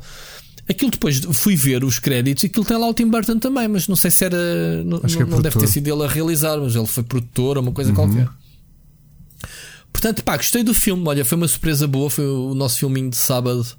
Uh, não foi de ontem, né? Foi sim de sábado. Foi o filme do, do, do Halloween, basicamente. Foi, foi engraçado vê-lo gostei, portanto recomendo. Já passei para aí há 10 anos ou uma coisa assim, mas tinha-me passado ao lado e está fixe.